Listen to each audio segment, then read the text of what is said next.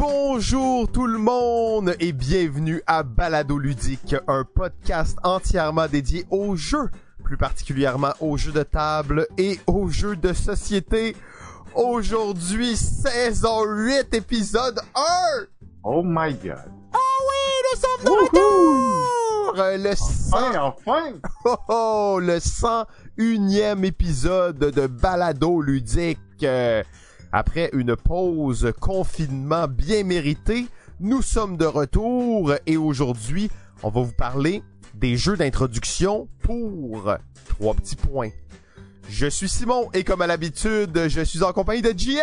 Euh, Salut Simon, comment ça va? Oh, GF, je suis tellement content qu'on se retrouve au micro. Là. Ça, ça, ça fait longtemps, Ouais. hein, là. Ça, ça fait quand même un petit bout. Là. Ça faisait un petit bout. euh, J'espère que les gens ils pensaient pas qu'après le centime c'était fini pour vrai. Hein, parce que c'est pas fini, clairement. Ben non, ça commence. Épisode 1.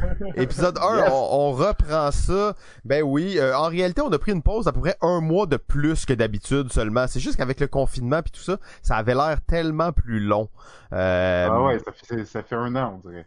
C'est ça, c'est ça, c'était dans une autre vie. Alors nous... c'est vraiment une autre époque. hein, ça. Le, le monde a complètement changé. Il y a encore des gens qui jouent à des jeux sur des tables, je sais pas. Mais euh, bon, on va tenter de le découvrir au cours des prochains épisodes.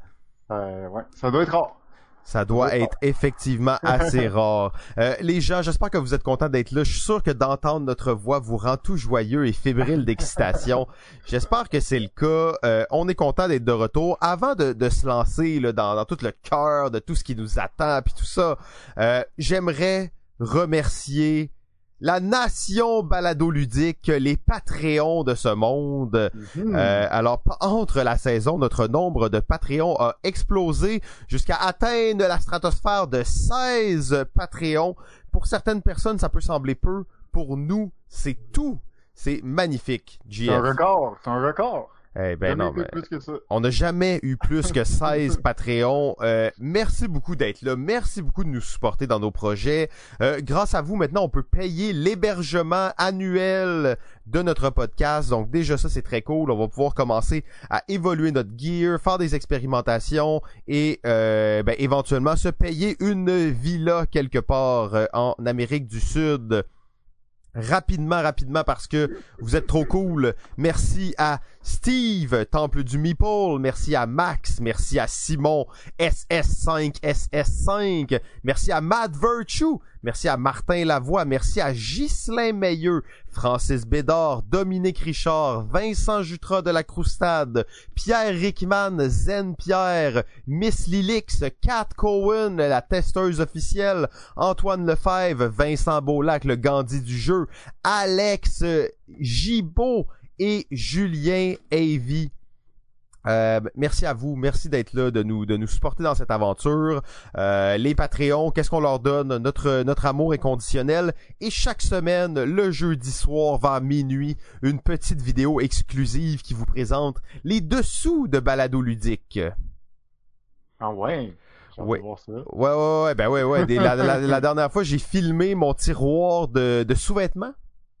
Ok. Fait que ça ça montrait justement les les dessous là, de balado ludique.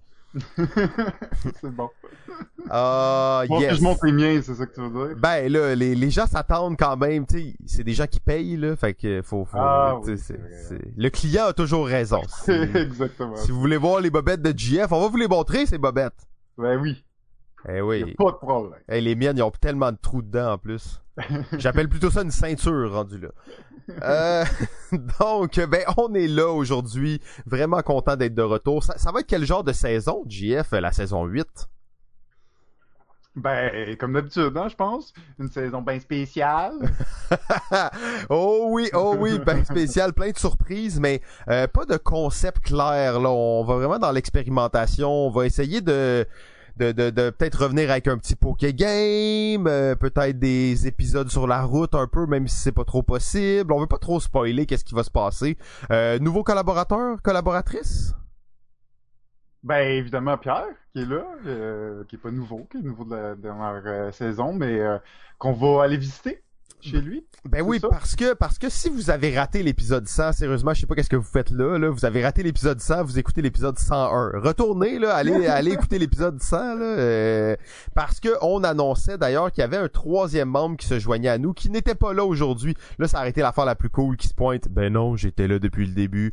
Puis il, il était là, Euh, mais bon, c'est c'est pas le cas. On va quand même essayer de faire des épisodes à deux, des fois à trois. Mais euh, PPPPPP7, la légende, a maintenant rejoint les rangs de Balado Ludique et on fera un méga bundle, trois épisodes dans sa caverne. Oui, et dans sa caverne, parce qu'on va aller euh, voir tous les secrets qui se cachent dans cette caverne d'Alibaba et euh, pointer des jeux et demander c'est quoi ça, Pierre? C'est quoi ce jeu-là, Pierre? Ah, puis puis c'est quoi, Pierre? Donc, on va en avoir pour euh, au moins trois épisodes à poser des questions à Pierre. Exactement, ça va être très très cool. J'ai vraiment hâte là, qu'on qu'on aille euh, vivre Oui. cette aventure. Et en podcast, mais on va aussi essayer de faire vidéo parce qu'on va tout filmer d'ailleurs. Oui, c'est ça là. Euh, ben, D'ailleurs, ça c'est un très bon segue, Jeff, pour la suite. Pour ceux qui sont vraiment des fans du podcast, euh, vous êtes comme ok, ben moi j'ai écouté l'épisode 100 il y a 3-4 mois, j'ai été confiné, et là j'écoute l'épisode 101. Mais euh, il s'est passé beaucoup de choses du côté de Balado Ludique Et- pendant votre absence. Nous avons fait 100 diffusions sur Twitch. Euh, donc on est rendu dans le monde du- de la vidéo. Encore le podcast, je pense, va rester notre euh, notre médium numéro un. C'est c'est c'est c'est c'est ça le projet. L'idée c'était d'avoir une plateforme qui était très libre, très facile d'accès. Donc le podcast va rester ça, mais on va essayer d'intégrer de plus en plus peut-être de la vidéo dans dans euh, dans nos diffusions. Peut-être des fois faire des diffusions vidéo, faire des lives. On va on va reprendre certains lives. On, on en fait plusieurs. Euh, on aura le temps pendant la saison de, parler de ça. Il y a peut-être deux ou trois projets euh, dont j'aimerais parler en introduction qui sont, je crois, très intéressants et qui vont rester probablement. Euh, le premier est, et ça c'est cool parce que c'est un projet que JF a parti il y a tellement longtemps et que ça vient se recroiser d'une façon vraiment spéciale avec Balado Ludique. Euh, on n'a pas l'habitude de parler beaucoup de nos de nos vies personnelles et de nos projets externes à, à Balado Ludique. C'est voulu, hein. On veut pas se faire stalker puis que vous veniez cogner à notre porte, bien entendu. Euh, mais euh, JF a parti il y a plusieurs années quelque chose qui s'appelle Zone Proto, qui est un groupe là, euh, dans le but de favoriser euh, les auteurs à faire tester leurs jeux, les mettre en contact avec le public et tout ça. Une communauté, les mettre en lien entre eux, puis euh, essayer de, de ben, les aider à évoluer dans, dans tout ça. C'est ça, et ça c'est un très beau projet là, que ça fait plusieurs années que tu travailles dessus. Et il y avait une activité là-dedans qui s'appelait le premier dimanche du mois. Ouais. C'était quoi ça, les premiers dimanches du mois? Donc, euh, ben, depuis euh, 5-6 ans, là, euh, au moins, tous les premiers dimanches du mois, euh, tous, les, tous les auteurs sont euh, invités là, à venir euh, faire une rencontre, une rencontre qui normalement dure environ 4 à 5 heures, où notre objectif, ben, ça va être de tester les protos de tous les auteurs présents et donc de créer de l'entraide, de l'échange entre les auteurs, parce que oui, quand tu viens faire tester ton jeu, tu dois au moins tester le jeu d'une autre personne. C'est à peu près une des seules règles du groupe. Aussi, bon, évidemment, on pouvait pas passer des deux ou trois heures sur un même jeu, donc il y avait une petite limitation pour être sûr qu'on puisse tester les jeux de tout le monde. Mais c'était une rencontre physique où les, les gens ils se rencontraient, euh, créaient peut-être des relations, peut-être trouver des gens avec qui créer un, jeu, tout ça. Donc, ça a vraiment euh, aidé à, à créer un peu une communauté. C'est sûr que c'était principalement euh, à Montréal ou dans la région, puisque c'était un endroit physique. Mais là, c'est virtuel. Oh oui, parce que là, dans le fond, là, les premiers dimanches du mois pouvaient plus se tenir. Euh, moi, je cherchais vraiment des idées de diffusion, quoi faire, quoi, avec qui on peut connecter, qu'est-ce qu'on peut faire. Là, j'étais seul chez moi, j'étais en train de devenir fou. euh, dans mon sous-sol, il faisait 40 degrés Celsius, je pouvais plus vivre. Fait que je me suis dit, ok, on va reprendre l'activité des premiers dimanches du mois. On va tester les jeux de façon virtuelle. Euh, on a commencé ça en juin, juillet ou septembre, octobre, et c'est quelque chose qui va rester euh, même si les premiers dimanches du mois vont reprendre physiquement, il y aura encore cette portion virtuelle dans laquelle on va tester des jeux en direct sur notre Twitch. D'ailleurs, allez vous abonner twitch.tv slash balado ludique.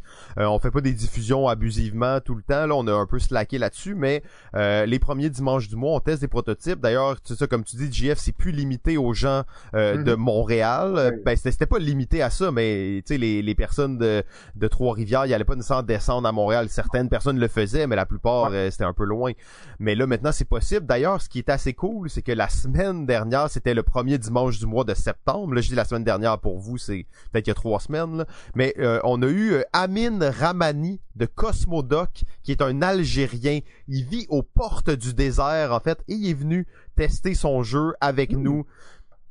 Euh, donc vraiment très cool. Euh, on est en train de créer aussi une communauté autour de ces tests-là virtuels. On a un groupe de testeurs et de testeuses qui est récurrent chaque semaine. On a gardé la règle. Si tu veux faire tester ton jeu, faut que tu testes le jeu, le jeu des autres. Mais on fournit des testeurs et des testeuses motivés qui s'améliorent de fois en fois, qui sont habitués de tester des jeux sur les plateformes virtuelles. Donc ça, ça crée quelque chose de très intéressant là, par rapport à ça.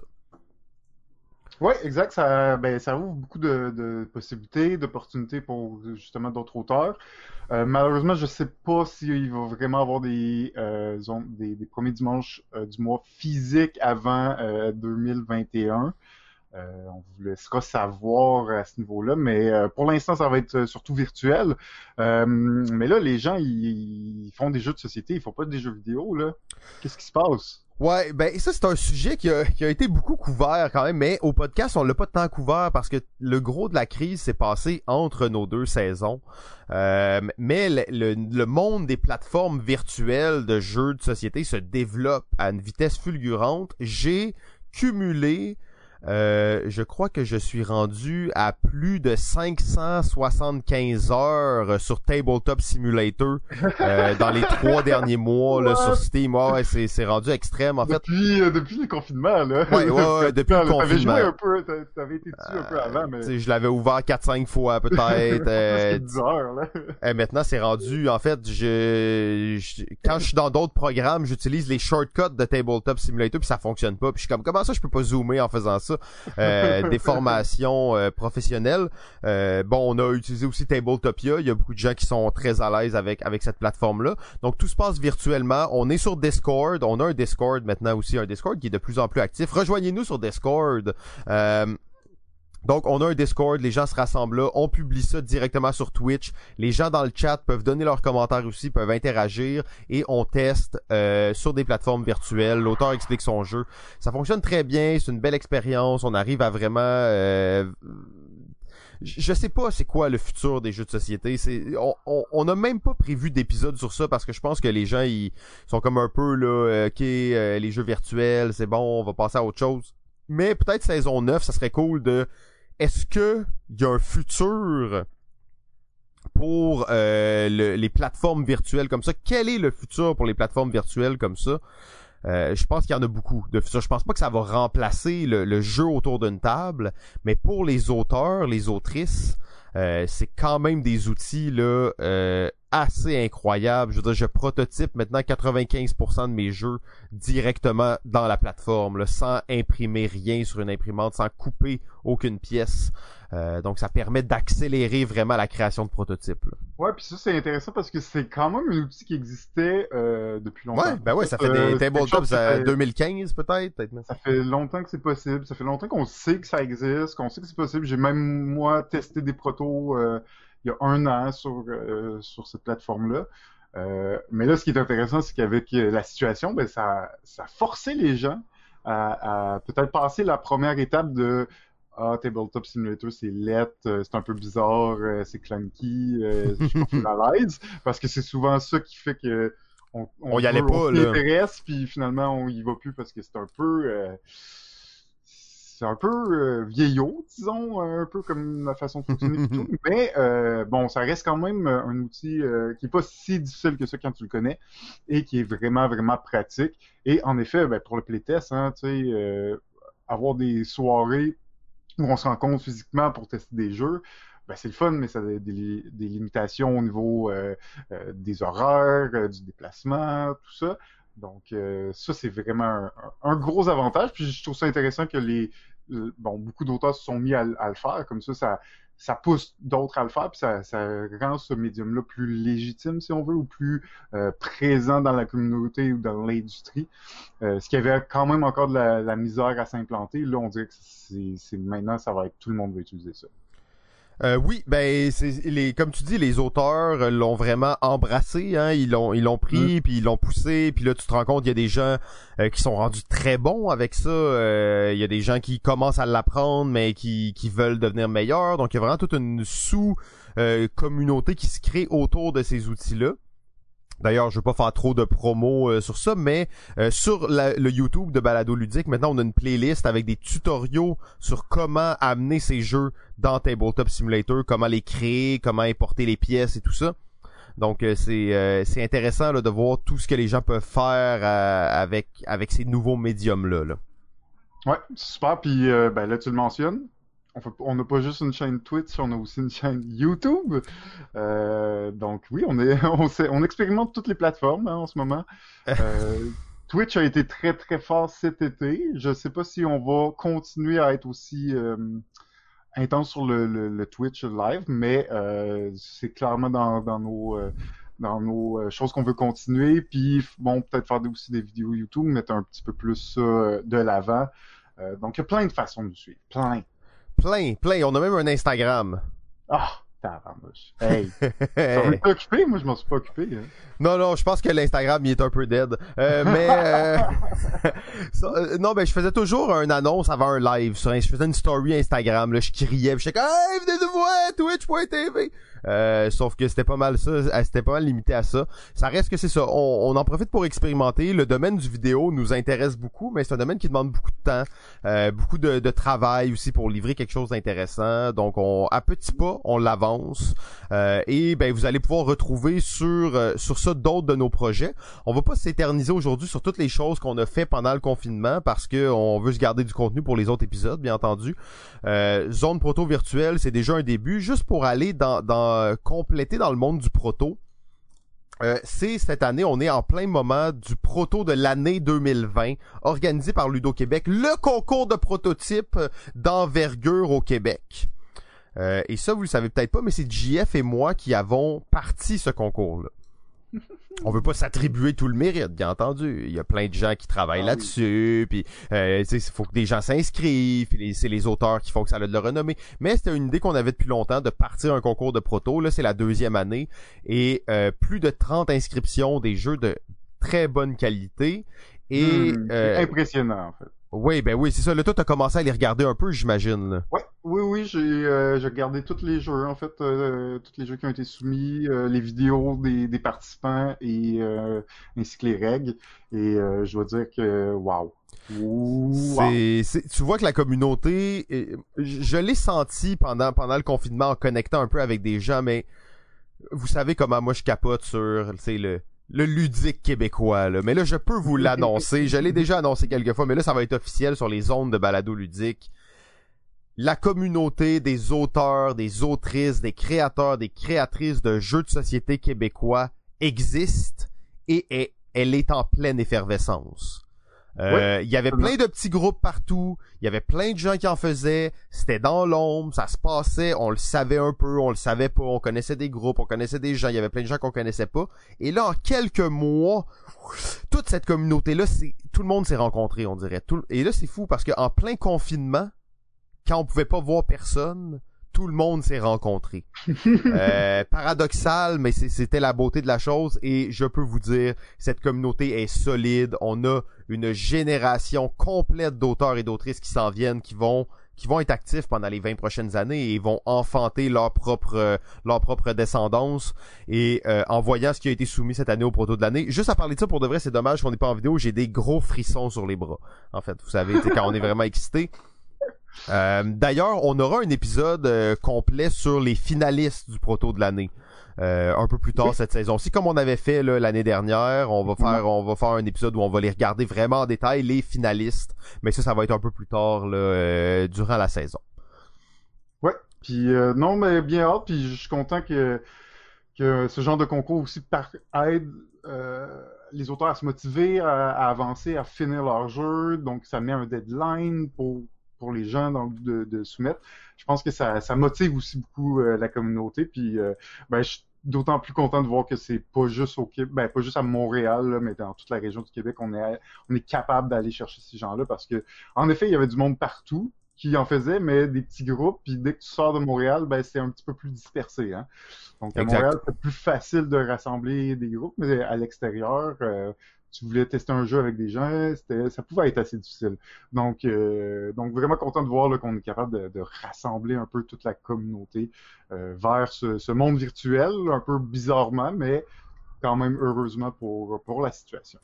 Ouais, puis t'as bien mentionné un peu le, le côté là, euh, tu sais, le but de faire un concours de proto comme ça, c'est pas nécessairement de décerner les prix oui, c'est c'est c'est quand même ça au bout de la ligne. Là, on va donner le prix grand public, le prix expert, mais mm-hmm. l'idée c'est d'énergiser la communauté, de, de donner une motivation, de donner un, un, un, but, un objectif, une date encore là pour pousser les gens à avancer, à, à mettre leur projet à terme, à l'amener à un certain niveau.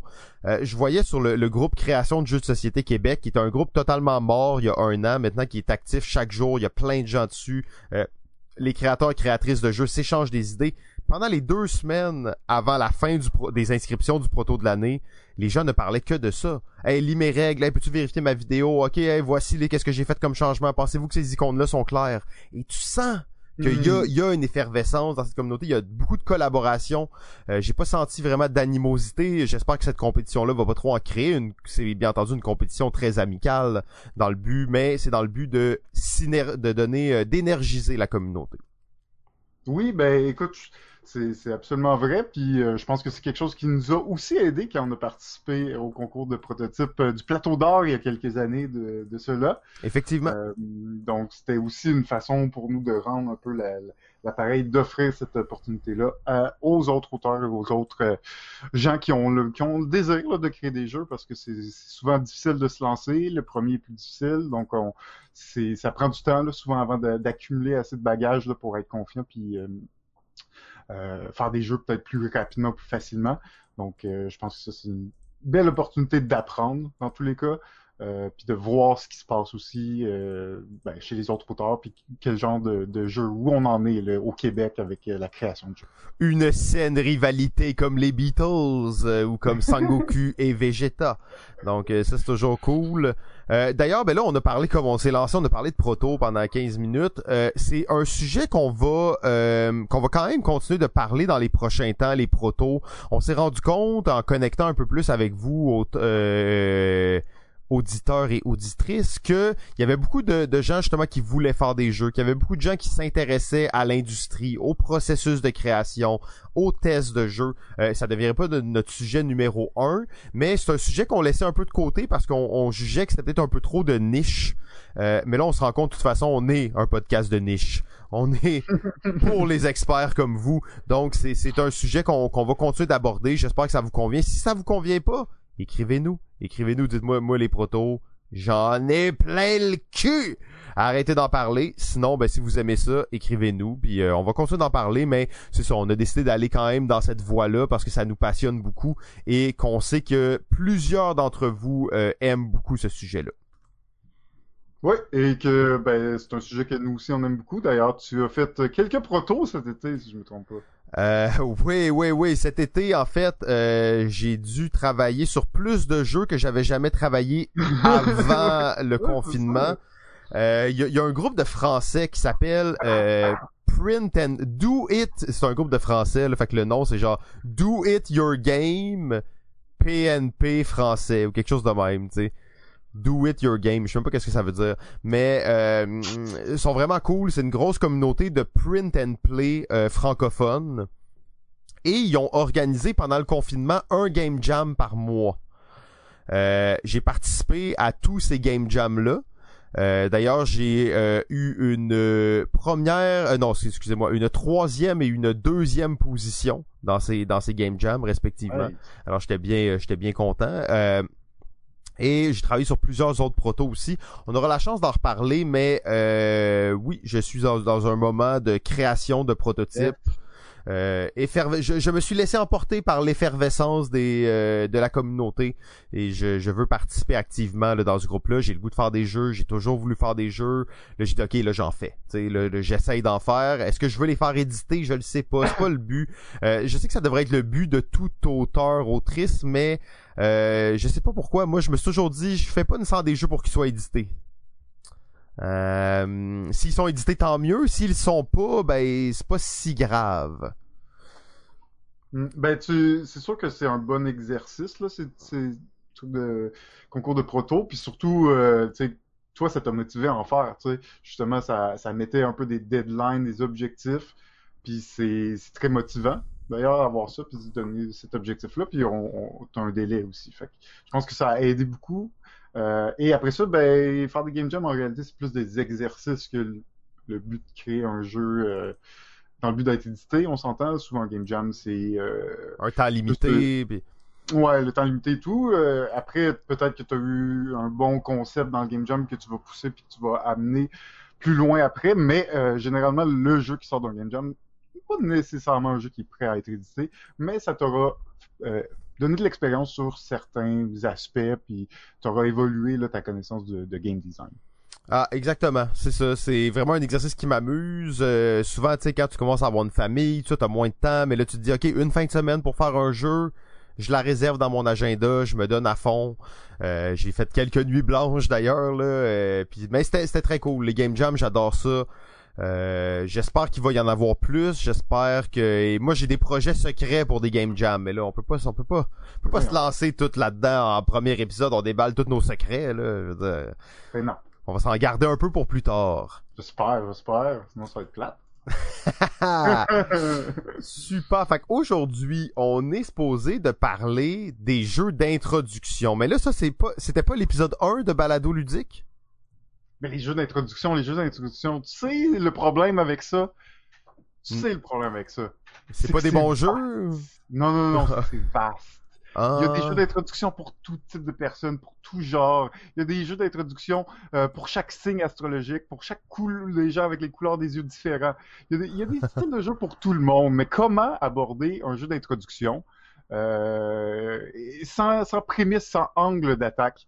Parce que euh, on sait qu'il y, a, plein de types de gens euh, dans la vie, plein de gens qui ont des intérêts différents, euh, qui aiment ou qui n'aiment pas le jeu de société. Mais euh, ce qu'on sait, c'est qu'en posant les bonnes questions aux gens, on, finit toujours par trouver des petits indices sur quel genre de jeu de société pourrait les, leur intéresser. comme si quelqu'un dit j'aime les chars de couleur vert ou j'aime jouer à la tag, porter des costumes, il y a un jeu pour ces gens-là faut juste le trouver et trouver le bon indice. Donc euh, aujourd'hui, on, s'est donné euh, comme objectif de donner, euh, oui, des jeux d'introduction, mais essayer de nommer le pour quel genre de personnes ces jeux d'introduction iraient le mieux. Parce que forcément, mon type de personnalité, type euh, de, d'intérêt, d'envie, ça peut amener à vraiment différents jeux et il y a une vaste panoplie de jeux. C'est vraiment difficile de savoir par quel commencer. Mais euh, disons pour donner un exemple euh, un peu à l'inverse, je vais, il y, a, des jeux clairement qu'on peut identifier à ne pas faire jouer à certaines personnes, ou du moins ce n'est pas de bons jeux pour euh, les introduire aux jeux de société. Comme je pense, euh, par exemple, aux gens timides, ben, les jeux de bluff, d'identité cachée, eh, ça va être plus difficile. Les gens qui parlent trop, euh, ben, les jeux de gestion de ressources où tu joues tout solo dans ton coin, eh, ça va être un peu difficile pour eux. Les, les intellectuels, les jeux de fin de soirée, de boisson, ce sera peut-être pas trop leur genre. Et ben, les gens avec des TDAH, tous les jeux avec plus de, deux pages de règles. Euh, donc, on peut établir facilement quand même des choses, des types de jeux qu'on ne veut pas faire jouer à des types de personnalités, mais quels sont les jeux qu'on veut faire jouer et pour quelles raisons? C'est un peu ça qu'on va explorer aujourd'hui. Fait que là, t'es en train de nous dire que toutes les listes de Gateway Game, Best Introduction Game, c'est un peu de la merde parce que dans le fond, t'auras beau l'appliquer, si ton, ton type, le, joueur auquel tu le présentes ne fit pas avec le type de jeu, ça marchera pas, c'est ça? Ben, c'est ça, parce que ça peut être un peu touché euh, d'introduire des gens aux jeux de société. Euh, et si tu choisis les mauvais jeux, et ça peut euh, pousser ces gens-là à ne pas vouloir rejouer. ben d'ailleurs j'ai une anecdote sur ça. Si, est-ce que est-ce que c'est est-ce que c'est le moment ou? Vas-y, vas-y. Ouais, ok. J'avais un ami, ben c'est encore mon ami là, mais il y a un, un, de, un de mes amis qui aimait pas tant les jeux de société ce gars-là, il... il aimait pas ça, puis tu sais, il s'habillait tout le temps en brun. C'était, un gars, tu sais, un peu, euh, un peu spécial. Là. Euh... puis là, tu sais, moi, je, commençais à découvrir les jeux de société, puis là, je voulais, tu sais, l'introduire aux jeux de société, puis là, je faisais jouer à, à Lambra, tu sais, un petit jeu de placement de tuiles à la Carcassonne. Ah, ça l'intéressait pas trop de faire des jardins. Après ça, je, je l'ai fait jouer à Illuminati. Illuminati, euh, tu sais, jeu justement de bluff, de négociation, d'enculage et tout ça. Ça l'intéressait pas, lui. Il aimait pas tant ça, là, tu sais. Je pense qu'il a même dit qu'à ce moment-là, il voulait plus jouer à des jeux de société. C'est ça, exactement. Fait que là, t'étais comme, ok, ben là, on l'a perdu, on n'arrivera pas à le récupérer, là. Puis là, ça, c'était le moment dans ma vie où je me disais, ok, tous les gens qui aiment plus les jeux ne seront plus mes amis parce que je faisais juste jouer à des jeux, tu sais. Fait que là, il fallait absolument que je trouve quelque chose. Puis j'ai, j'ai trouvé, j'ai fait jouer au jeu euh, Electro Manager le jeu le plus gris et brun du monde, un jeu plate, plate dans lequel tu fais des palettes et des boîtes, t'optimises une usine allemande, il y a rien de plus drabe que ça. Et en fait, on a joué trois games de suite et il était hook for life. Bien entendu, les grands fans l'auront deviné, il s'agissait de GF. Euh. il y avait plein d'autres exemples que t'aurais pu donner, là. Non, ça, il y en a pas qui étaient aussi flagrants parce que, effectivement, je t'ai présenté plein de jeux, mais, euh, tu sais, justement, ça, ça fitait pas avec qu'est-ce que toi t'aimais comme joueur. Puis je suis sûr que les jeux que je t'avais présentés à ce moment-là, t'es aimerais pas plus maintenant. Euh, parce que tout le monde a son type de jeu qu'il aime. Puis oui, quand tu connais plein de jeux, puis que t'es vraiment plus, t'es prêt à essayer un peu plus d'affaires, puis tes goûts se raffinent, mais ça te prend quand même le bon angle pour t'introduire dans le jeu. Euh, hmm. euh oui, exactement. Puis comme je dis souvent, euh, peu importe les goûts, les styles et les envies, les passions des gens, il y a un jeu qui est, qui est fait pour chacun de nous. Euh, il suffit juste d'ouvrir les yeux pour euh, le découvrir. Donc, essayez des choses, mais si vous êtes la personne qui réussit à, à convertir des gens, c'est parce que vous aurez bien compris sa personnalité, ses envies. Et c'est ce que tu as fait avec moi et c'est pour ça qu'on on est dans cette aventure de plusieurs années maintenant. Hey, j'ai des frissons là. Une chance qu'on n'est pas devant la caméra. J'ai des frissons sur les bras. Euh, ben, ben oui, belle intro, puis euh, effectivement, euh, si tu, tu sais, Gloomhaven peut être le jeu d'introduction parfait pour certaines personnes, mais euh, tu sais, je l'amènerais pas chez mes parents, mettons, parce que ça, ça marcherait pas bien là. C'est clair, c'est clair. Mais d'ailleurs, Gloomhaven peut être bon. C'est pas nécessairement un jeu léger comme première expérience, mais les, les gens les mordus de D&D généralement, ils vont aimer ça. Ça, c'est quelque chose, là, je peux, j'ai pu voir, j'ai pu observer que les mordus de D&D, ils accrochaient facilement et rapidement à Gloomhaven, même si, euh, en termes de jeu de société, il n'était pas si expérimenté que ça. Euh, mm. C'est quand même un bon exemple. Ben, on s'entend que, euh, tu sais, souvent les gens dans les jeux de société, une des choses qui vont les euh, les rebuter, c'est les règles, parce que c'est comme ah, là, faut que je m'assoie puis que j'écoute 20 minutes de règles, puis c'est compliqué, puis même des jeux. L'autre fois, on était dans un chalet puis je voulais jouer à Welcome. On s'entend que c'est c'est pas le jeu le plus simple, mais c'est quand même un jeu assez simple. Euh, on a perdu trois personnes pendant l'explication des règles. Ouf. Dans un chalet, tu sais. Fait que là, t'es comme, oh shit, ok. Fait qu'il y a vraiment des gens qui c'est comme, ok, dès que tu parles pendant plus que 10 minutes de règles, eux, ça les intéresse plus. Mais tu parlais des gens qui jouent à D&D ou à n'importe quel jeu de rôle euh, un peu plus classique. On parle de 300, 400 pages de règles dans ces jeux-là. Là. Donc, c'est pas des gens que, c'est pas ça qui fait peur à ces gens-là, les règles. Non, exact. Puis ça reste un univers euh, relativement assez proche aussi. Oui, c'est ça. Il y a beaucoup de. Il beaucoup d'immersion. Puis c'est des gens qui souvent vont aimer beaucoup les jeux avec beaucoup d'immersion. Donc euh, ça, c'est c'est ce que Gloomhaven procure. Et oui, avec la, la, similitude, donc il y a plein de choses que, en fait, il y a des mécaniques que c'est carrément qui viennent de D&D là. Euh, il y a pas de dés dans le jeu, mais tu as quand même ton ton Epic Fail à zéro puis ton, euh, ton Perfect à 20. Là. Donc, il y a quand même plein de petits concepts qui sont repris. Ah, très cool, très cool. Fait que là, dans le fond, euh, on a décidé aussi pour la saison 8 qu'on allait euh, s'en tenir à des épisodes d'une durée légèrement plus respectable. là, je sais que les gens à la maison, vous vous bidonnez, puis vous êtes comme, ah, on vous croit pas, on vous croit pas. Euh, GF même, GF même y croit pas. toutes les saisons. Ouais, ouais, mais là, là, c'était comme plus vrai, non? Il me semblait qu'on était vraiment, on s'était dit, là, on a fait le meeting, GF, il y a deux, il y a une semaine, on a dit, là, là, on dépasse pas une heure et quart, puis là, t'étais comme, c'est vrai, c'est correct. Euh, puis là, là, tu, tu dis qu'on le fera pas. En tout cas, moi, moi, je, on va essayer de garder des épisodes un peu plus respectables en durée. Euh, tout simplement parce que ben c'est beaucoup de temps, c'est beaucoup de travail faire ça, fait que on peut pas nécessairement parler pendant deux heures de jeu à chaque fois.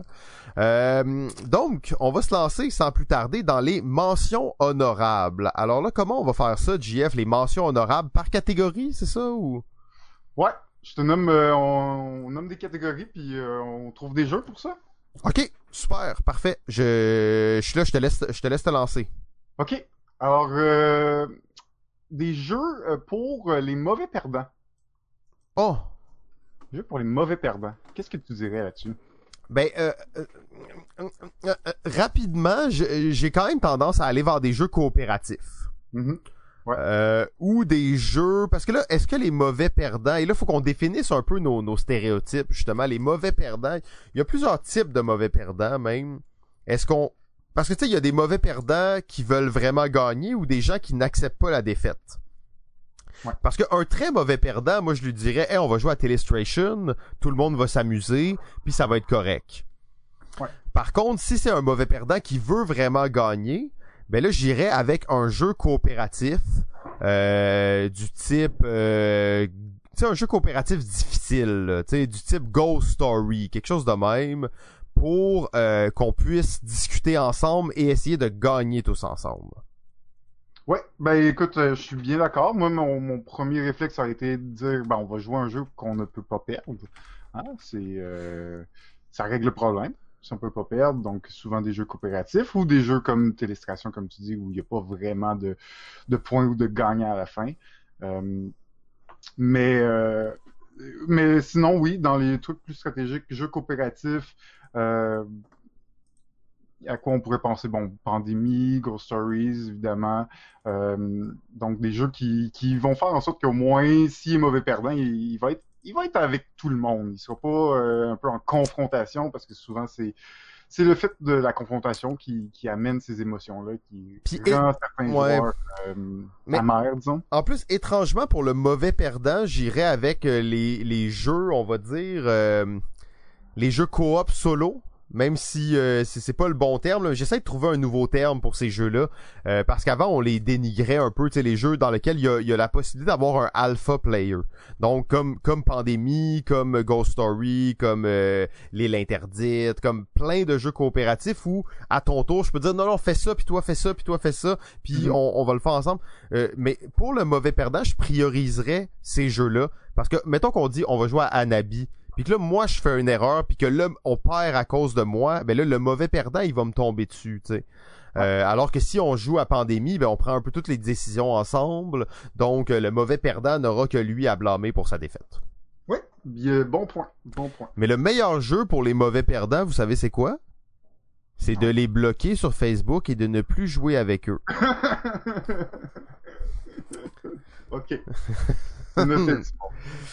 Euh, super. Donc, euh, ensuite, euh, j'irai avec les, les, intellectuels. Les, les intellectuels, on pourrait dire les les professeurs de littérature. On en a, on en a quelques-uns dans notre dans notre entourage. En plus, c'est ça qui est drôle. tu sais, des gens là que jouer, c'est comme ah, tu sais, c'est un peu, tu sais, ils vont aimer le Scrabble, mettons. Ouais. Ben, mon euh, premier, euh, premier réflexe, ça a été de littérature, ben, ça a été de penser à un jeu avec beaucoup de lecture et donc j'ai pensé à Sherlock Holmes Détective Conseil. Oh, un jeu intelligent avec beaucoup de lecture. Effectivement, très très bon point ça. Puis ça c'est un jeu qui est quand même massif mais qui se prend très bien en main là. Oui, puis ben c'est sûr que ça implique euh, bon la lecture, potentiellement la lecture en groupe, euh, mais c'est aussi dans un français un peu travaillé tout. Donc euh, je trouvais que je pense que l'histoire globale est, très intéressante pour les différents scénarios. Il peut aller chercher ces, gens-là. Donc ça, c'était ma en tout cas, le, jeu auquel je pensais le plus. Après, tu parlais du Scrabble. C'est vrai qu'on peut y aller aussi avec des jeux, des jeux de mots. Euh, Bananagram, entre autres, que je pense qui est un... Bananagram fonctionnerait très bien avec les intellectuels si ça venait pas dans une pochette en banane, tu sais. ça aide pas. hein. C'est ça qui tue le truc, malheureusement. Pour les intellectuels, là, j'ai- j'aime bien Bananagram, mais tu t'amènes ça dans un party fancy, là, sur le plateau Mont-Royal. Les gens, ils vont grincer des dents. Euh, par contre, j'ai le jeu parfait pour ces gens-là et j'ai d'ailleurs testé ce jeu, ben testé, j'ai joué avec des, des, des professeurs de littérature à ce jeu. C'est le jeu du dictionnaire. Euh, c'est un jeu old school, hein, le jeu du dictionnaire. On parle de, je sais pas, c'est quelle année ça, c'est euh, 80, 1980, 1985. Le jeu du dictionnaire, qui est un jeu dans lequel on doit inventer les définitions de mots, des vrais mots, mais on doit inventer la définition et aussi après être capable de trouver la bonne définition parmi celles qui ont toutes été inventées par les joueurs. Euh, c'est un jeu qui demande une bonne connaissance des mots, mais aussi une, manière de, de bluffer. C'est un jeu de bluff dans lequel tu vas vouloir que les gens votent pour ta définition qui est la fausse. Euh, donc j'ai trouvé que les gens qui avaient comme une certaine facilité avec les mots, qui connaissaient bien euh, l'étymologie, la sémiologie, ce genre de choses-là, étaient capables de créer des définitions puis de te faire croire que ce mot que t'as aucune idée qu'est-ce qu'il veut dire, veut dire ça juste parce que ils ont été chercher les bonnes sonorités et les bonnes manières de faire résonner le mot là. Ouais, exactement. Mais là, toi, tu joues euh, pas sur une version achetée, là, dans le fond, c'est une version euh, Non, non, moi j'ai ma propre version. Je l'ai acheté, je, je l'ai acheté, oui, oui. euh, D'ailleurs, euh, ben, j'avais ce jeu. Mes parents avaient ce jeu-là quand j'étais jeune, et je l'ai vu une fois dans un village des valeurs. Je l'ai racheté. Ça vient qu'un petit dictionnaire qui est spécialement conçu pour le jeu, un micro Robert de poche. Euh, bien entendu, vous pouvez jouer juste à la maison avec un dictionnaire euh, normal, mais euh, tu sais, t'as t'as une piste sur laquelle tu progresses, puis il y y a une façon de gagner, puis il y a des points, puis c'est quand même un, un vrai jeu. T'as tes feuilles, t'as des feuilles préécrites pour ça. euh, donc C'est un dictionnaire des années 80, là, on va se dire. oui, oui, mais là, à part, euh, à part euh, hashtag divulgacheur puis euh, twi gazouillis, il y a pas eu beaucoup de nouveaux mots là depuis les années 80 là. Ok, je suis pas sûr, mais bon, d'accord. Ça, les mots compliqués, c'est les mots compliqués, hein, je veux dire, ils ont pas, oui. ils ont pas tant changé. Euh, mais mais j'adore ce jeu-là, même moi qui est pas un grand intellectuel, euh, je, je, je l'aime encore à ce jour. Là. Ça, ça reste un de mes bons jeux dans ma dans ma collection. Là. Ah, ben, le- le- l'aspect de bluff, est- c'est ça qui est pour moi le plus intéressant aussi, là. Oui, ben oui, oui, c'est c'est ça l'aspect, c'est que tu veux comme, tu sais, t'entends un mot bizarre, puis t'es comme, ok, ça me fait penser à telle chose, fait que si j'utilise tel mot dans ma définition, ça va faire que des gens vont voter pour moi. Euh, vraiment très très cool là, comme euh, comme manière de, de de jouer. Il y a plein de jeux qui ont re- qui prennent cette mécanique là, c'est pas une mécanique révolutionnaire, mais dans ce jeu-là, elle fit très bien là. Très bon. Très bon. Donc, euh, continuons. Oui. Les fans de manga. Les fans de manga. Hmm, bonne question. Oh, les fans de manga. C'est pas facile. Euh, J'irais avec euh, mon mon premier choix serait probablement Sushigo. Ok. Même si c'est, on n'est pas vraiment, on est juste dans la thématique japonaise, mais euh, parce que moi Sushigo c'est quand même un jeu d'introduction assez casual, mais c'est un jeu, les gens vont s'asseoir autour d'une table, vont pouvoir prendre un petit thé, euh, se sentir comme un manga, c'est un petit jeu, c'est le fun. Euh, ça passe bien avec plusieurs groupes, mais j'ai l'impression qu'avec un, on se retrouve à l'Otaku Lounge là à Montréal, tu sors Sushigo, tu avoir trois quatre personnes qui vont se joindre à ta table puis vous allez passer un bon moment. Ouais, c'est euh, une bonne idée. Je pense juste à des jeux plus compliqués, mais pas de, de, de jeux d'introduction. Donc, euh, Ben, j'en ai un autre euh, qui serait pas pire, Ouais. là. Euh, c'est le, le, le fameux jeu qu'on a parlé quelques fois sur les ondes. euh, Ah, ben oui, c'est ben oui. Natsumemo. oui, le roll and ride dans lequel on joue un jeune japonais durant l'été à essayer de d'organiser son horaire le mieux possible entre ses travaux scolaires et ses activités avec ses amis. C'est très manga-esque, mais c'est surtout très inspiré de ben, du mode de vie japonais, donc d'avoir de l'école durant l'été, de vouloir euh, balancer ses, ses, ses résultats académiques avec sa vie sociale, euh, et ses les petites amourettes aussi dans plus euh, tu sais là. donc c'est su- super thématique pour un jeu roll and write il y a énormément d'interactions entre entre les joueurs là c'est c'est ça je pense que ça ça marcherait très bien avec avec des fans de manga là Ouais, je suis d'accord. Puis euh, c'est- vrai qu'il n'y en a pas beaucoup, hein, des jeux qui ont un esthétique manga. Euh, en tout cas, j'en ai pas beaucoup en tête, j'en connais pas beaucoup non plus, donc euh, euh, c'est intéressant pour celui-là, là, Natsume, mm. Memo, parce qu'il est aussi vraiment grand public, puis t'es pas nécessairement obligé d'être un fan de manga pour aimer ce jeu. Euh, mais les fans vont, vont, avoir un petit kick de plus. Ouais, parce que vu que ça, ça fait beaucoup écho au mode de vie japonais, ben ça, ça va être plus facile pour les fans de manga de, d'embarquer dans l'histoire. Là. Euh, tu disais, il n'y a pas beaucoup de jeux qui ont des, des, euh, des mettons, des designs manga, tu sais. J'en ai deux en tête, sauf que c'est, l'affaire, c'est que ça n'a aucun rapport, le fait que ce soit des mangas dessus.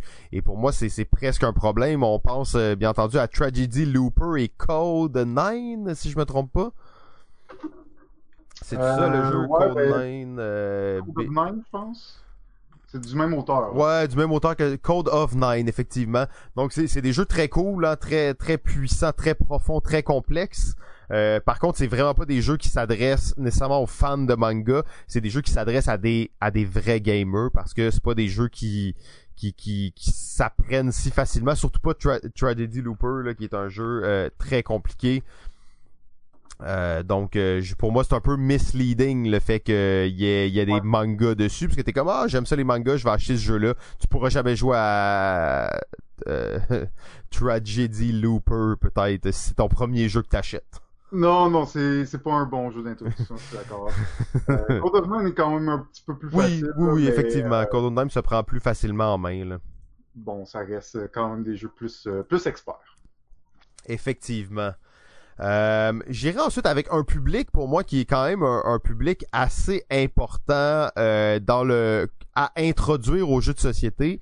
C'est les, les, les, gros fans de jeux vidéo. Et, là, tu sais, il y, a, plein de fans de jeux vidéo. Là, je vais prendre les, tu les fans de AAA, là, tu les gens qui jouent à Assassin's Creed, qui jouent à tous les gros jeux, là, de, les, gros jeux des gros studios, là, les, les, les AAA, les, les gros gamers, PS4, Xbox, toutes les nouveautés, ces gens-là, là. Ouais. Qu'est-ce que tu as pour eux? Qu'est-ce que tu leur proposerais? Euh, je leur proposerais, j'ai, c'était à un doigt d'être dans mon top. Euh, ah ouais, parce que ça c'est une catégorie dans le fond que, que je vais reparler plus tard en fait, c'est ça. Mais euh, c'était à deux doigts d'être dans mon top. C'était Pandémie Legacy saison 1. Ok. Ok. Euh, parce que c'est un jeu très immersif. Euh, qui est pas si compliqué quand tu joues ta première partie, parce que la première partie, c'est essentiellement une partie de pandémie normale. Mais c'est un jeu dans lequel il y a beaucoup de secrets à découvrir, qui est très original et que la qualité de production, un peu à la manière des AAA, là, tu sais, euh, est, très belle. on n'est pas dans les, les méga gros Kickstarter avec 200 figurines puis tout ça, mais ça c'est pas nécessairement les jeux que je veux pousser. Euh, alors pour moi, Pandémie Legacy permet de pousser dans les meilleurs jeux qui existent à un public euh, qui, qui, vont vraiment y trouver leur compte parce que c'est dense, ils vont, se, ils vont se creuser la tête, ils vont découvrir le jeu, ils vont apprendre beaucoup de choses. C'est des gens souvent qui ont pas beaucoup de problèmes à apprendre des règles de jeu, donc le fait que ce soit évolutif, c'est parfait. On va pouvoir les amener à un jeu qui est très très compliqué avec peu d'expérience en jeu de société au début. Euh, donc je trouvais que c'était un, un bon match. Oui, absolument. Euh, mon concept, moi, c'est sûr que j'irai avec tout ce qui est, bon, évidemment, à peu près tous les jeux de licence euh, jeux vidéo à la base va intéresser euh, ce groupe de gens. Hmm. Euh, après, bon, il y a des meilleurs jeux d'introduction que d'autres parmi ça. là, je sais plus si c'est vraiment le cas, mais je pense que ça, c'en est un qui a vraiment contribué beaucoup à la conversion de certains joueurs de jeux vidéo. Et c'est Zombicide. Euh, donc, on parle d'un mm. jeu coopératif euh, de zombies, il y a de la baston, il y a du mouvement, il y a de stratégie.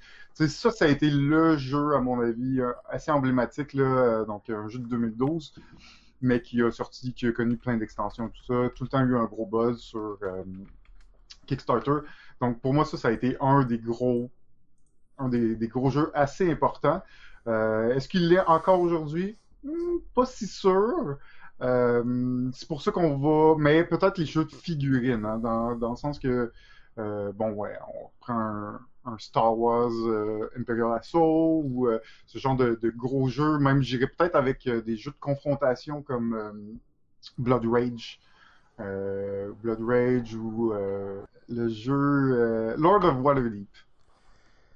Lord of Waterdeep. J'ai eu toute une discussion avec Sophie de Mix Deal sur Lord of Waterdeep. Vous irez, vous irez écouter ça dans son podcast. Les meilleurs euh, jeux euros. Bon, ouais, je, je sais que t'es pas un fan, mais écoute. Euh, mais mais tu, tu mentionnais d'ailleurs, tu sais, Lord of Waterdeep à un certain point, tu mentionnais les jeux de franchise.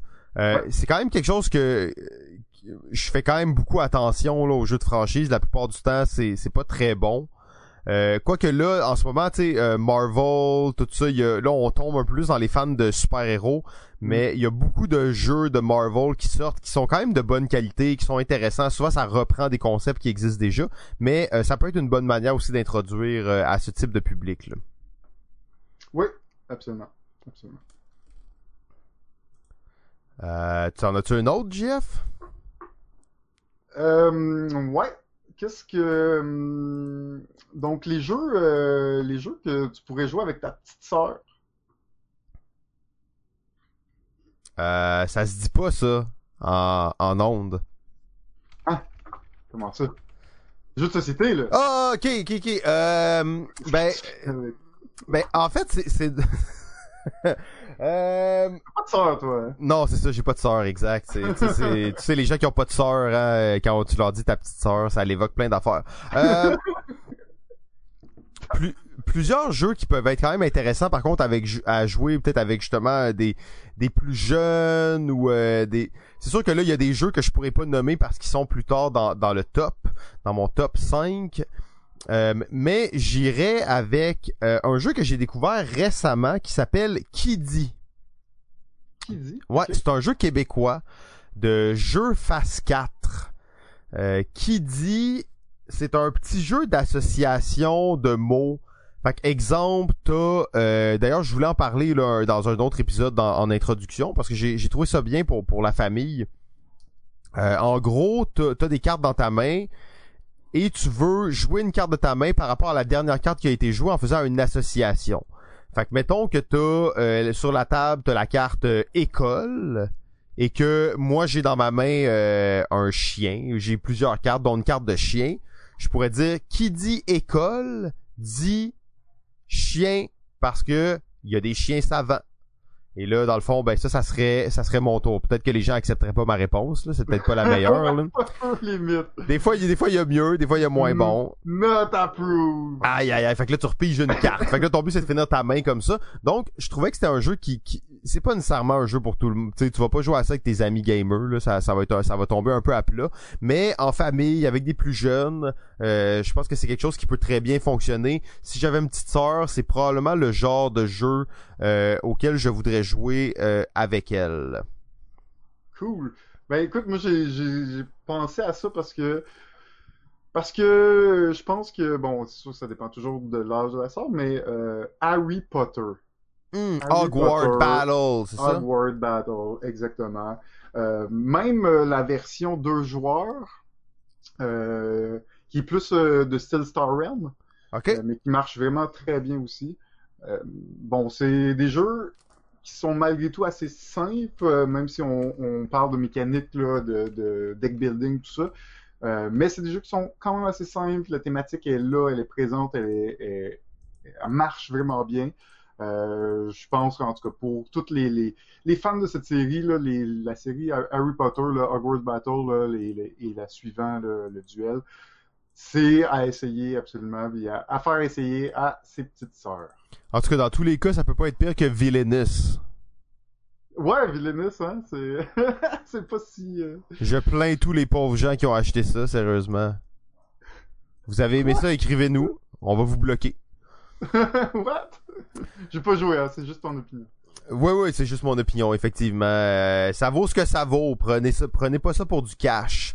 Euh, un des un des trucs euh, que que je serais prêt à jouer avec ma petite sœur et c'est un jeu auquel je n'ai pas joué et mais que je vais faire de la promotion Oh. sans aucune crainte. C'est le nouveau jeu qui s'en vient du Scorpion masqué, Zombie Teens Evolution, jeu euh, Legacy pour les adolescents ish. Là, je pense que ça s'adresse à un, juste un public un peu plus jeune au niveau des gamers, mais ça, ça a l'air quand même euh, assez cool. En fait, je suis sûr que moi j'aimerais ça jouer. Euh, je pense que ça, ça va être un très gros hit. Zombie Kids Evolution a, a fracassé vraiment plein de plein de barrières à faire un jeu coopératif Legacy pour des enfants, ils ont réussi. Zombie Teens Evolution, en plus le jeu est magnifique. Je suis sûr que tu montes ça à un enfant ou à un, jeu, un jeune adolescent, il va vouloir jouer tout de suite, il va être engagé dans l'aventure, il va vouloir ouvrir des enveloppes. Euh, j'ai pas joué, donc c'est sous toute réserve, mais j'aurais aucun euh, stress à le à le faire acheter à des gens même si j'ai pas joué en fait.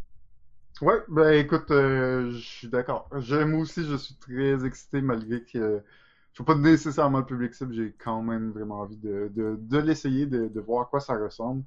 Et euh, ouais, bon choix, bon choix. Euh, finalement aussi, j'avais quand même deux jeux qui ont qui pas fait ma liste, euh, qui étaient dans la catégorie pour les les gens, euh, pour les artistes de cirque. Euh, mais je vais je vais quand même les mettre dans pour ma petite sœur, ok? Je vais je vais les mettre dans les deux. C'est les jeux Junk Art et euh, Meeple Circus.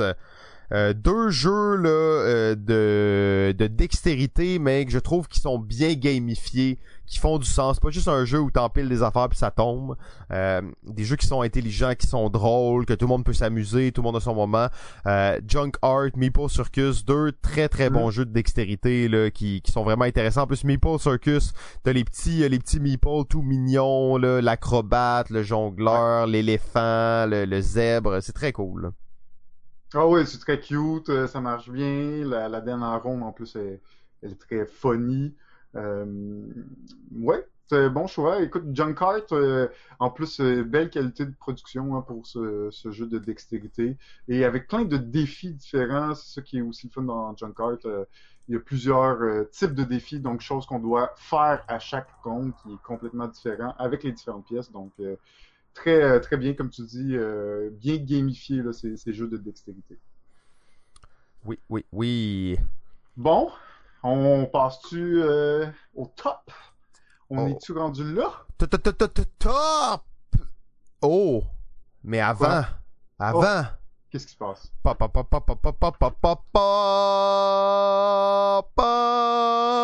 Nous n'avons pas chômé pendant le confinement. Oh, oh, oh non! Un autre gros tournoi international a eu lieu. Euh, Est-ce que c'était légal, ce tournoi -là? On était plus que... On, on était 34 personnes euh, pour l'événement. C'était absolument illégal. on... on a fait ça numériquement dans le sud, là. Ouais, ouais, c'est ça, exactement. C'était dans le sud, c'était dans un, dans un. On est allé là individuellement, on s'est retrouvé là euh, à euh, Santa, Santa de Grano à Cuba. C'était cool, c'était cool. Euh, c'était un peu risqué les gens. Tu sais, quand tu vois des gens sur la plage avec leur masque, c'est toujours un peu bizarre. Mais euh, ben, en maillot de bain, tu sais, les gens en maillot de bain avec des masques à la plage, c'est, c'est comme c'est anachronique pratiquement. Mais tu l'as dit, Jeff, on a organisé un gros tournoi. Tournoi international de quoi? De Can't Stop! Can't Stop! Le jeu de pousse ta chance le plus extraordinaire à ce jour. Euh, alors c'était euh, c'était phénoménal pour les gens qui connaissent pas Can't Stop. Ben après qu'on vous ait expliqué, ben qu'on vous ait euh, fait la chronologie du tournoi, vous allez connaître le jeu, euh, jeu de Sid Saxon bien entendu de 1980, mais c'est un classique qui ne se qui ne dérougit pas en fait. Parce que Can't Stop, c'est... C'est pas mal rouge. Ouais, c'est pas mal rouge. C'est un gros stop rouge, là. c'est un hexagone, un, non, un octogone rouge. Euh, c'est rouge pas à peu près. La boîte est rouge, tout est rouge. Et on a fait un tournoi de ça. On avait 32 participants et participantes. Et au cours de la saison euh, 8, qu'est-ce qu'on va faire? C'est qu'on va vous euh, raconter, en fait, ben vous commenter certaines des ben, les parties qui ont eu lieu. On le fera pas toutes d'une shot, on va le faire euh, au fur et à mesure des épisodes de la saison. Oui, ben oui, et comme on avait fait euh, il y a quelques saisons déjà euh, de cela pour Ricochet Robot, et on est reparti alors 32, 32 participants, donc ça nous donne 8 parties de, de, de, de pré-qualification si on veut. On va commencer avec les quatre premières aujourd'hui, je Parce crois. que là, ça c'était quand même drastique. Hein? Qu'est-ce que qu'est-ce que t'entends par pré-qualification? Il y avait 32 personnes qui se sont pointées. On a fait 8 games. Et, et là, c'était juste le meilleur qui l'emportait, c'est ça? Best of, of all. Ah ouais, fait que là, t'avais 32 personnes et de ces 32, on en, on en conservait que 8. C'est quand même, tu sais, une première sélection assez drastique. Assez drastique, mais les gens, ils sont venus, hein. Ils étaient prêts, ils croyaient tous. Ils croyaient tous qu'ils pouvaient gagner, hein? Ouais. Il y, y, avait tellement de déceptions après, je me souviens. Donc, euh, ben, je te laisse commencer ça, Jeff, première partie. Première partie, alors, on avait euh, en compétition euh, Thomas Philippi, le ludologue, la baronne et le jeune prodige et son kid. Et son kid, le jeune prodige et son kid. Et là, c'est ça aussi. On pourrait parler de chacune de ces personnes pendant 15 minutes.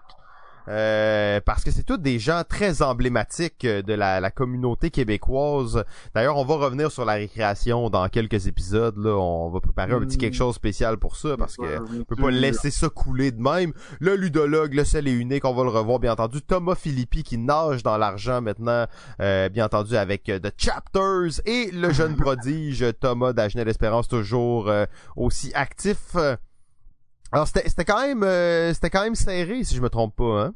C'est une game serrée sauf que tu sais euh, les paris allaient tous dans la même direction vers le ludologue. C'était euh, c'était à prévoir quoi que la baronne a donné euh, du fil à retordre à ce ludologue présent mais cette partie a été amplement gagnée par le ludologue. Et il n'y avait pas beaucoup de surprises, mais beaucoup de déceptions chez les autres participants qui étaient d'envergure qui auraient pu se rendre en finale. Mais non, c'est le, le, hasard des groupes qui ont déterminé euh, ce match. Ben c'est ça, je sais même pas si Thomas Philippi a réussi à placer une euh, un jeton euh, sur le jeu. Peut-être qu'il y en avait un dans le, dans le 8 ou quelque chose de même, mais euh, je suis vraiment pas sûr. Là. Ouais, lui, il était pas là pour gagner, hein. Il était là pour le, le fun, le party, euh, dépenser son fric, là, tu sais. Euh. Ouais, ouais, en fait, il était là par hasard, même, si je me trompe ouais, pas, là. Il... Il... était pas euh, super implémenté, là. Il roulait ses dés, puis il plaçait ça, puis tout ça. Ouais, mais... c'est un gars, un bon vivant, on s'est bien amusé, mais... Il, mais... il était sur le party. C'est ça, il était pas là pour la victoire. Euh, D'ailleurs, c'est ça, pour ceux qui connaissent pas Ken Stop, bon, on va résumer ça très rapidement parce qu'on va vous l'expliquer un peu chaque fois. Mais euh, notez que le but est d'amener trois de ses pions au sommet d'une des rangées. Euh, les rangées étant toutes les combinaisons possibles que tu peux faire avec 2D 6. Donc, de 2 à 12. Ton but, c'est de gagner trois rangées. Donc, tu peux gagner la rangée 2, la rangée 7, la rangée 12. Tu peux gagner la rangée que tu veux, mais ton but, c'est d'en gagner trois.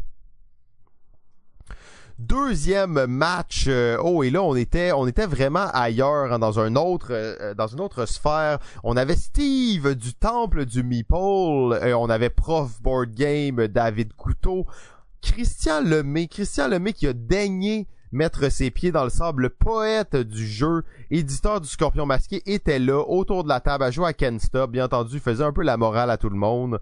On le sait comment il est, euh, cet homme. Ouais, toujours... ça a été de convaincre aussi, là. Il fallait qu'on dise qu'on allait plugger ses jeux, pis tout, là. Ouais, ben ouais, Zombie Donc, Kids, Évolution. Tout, tout, tout.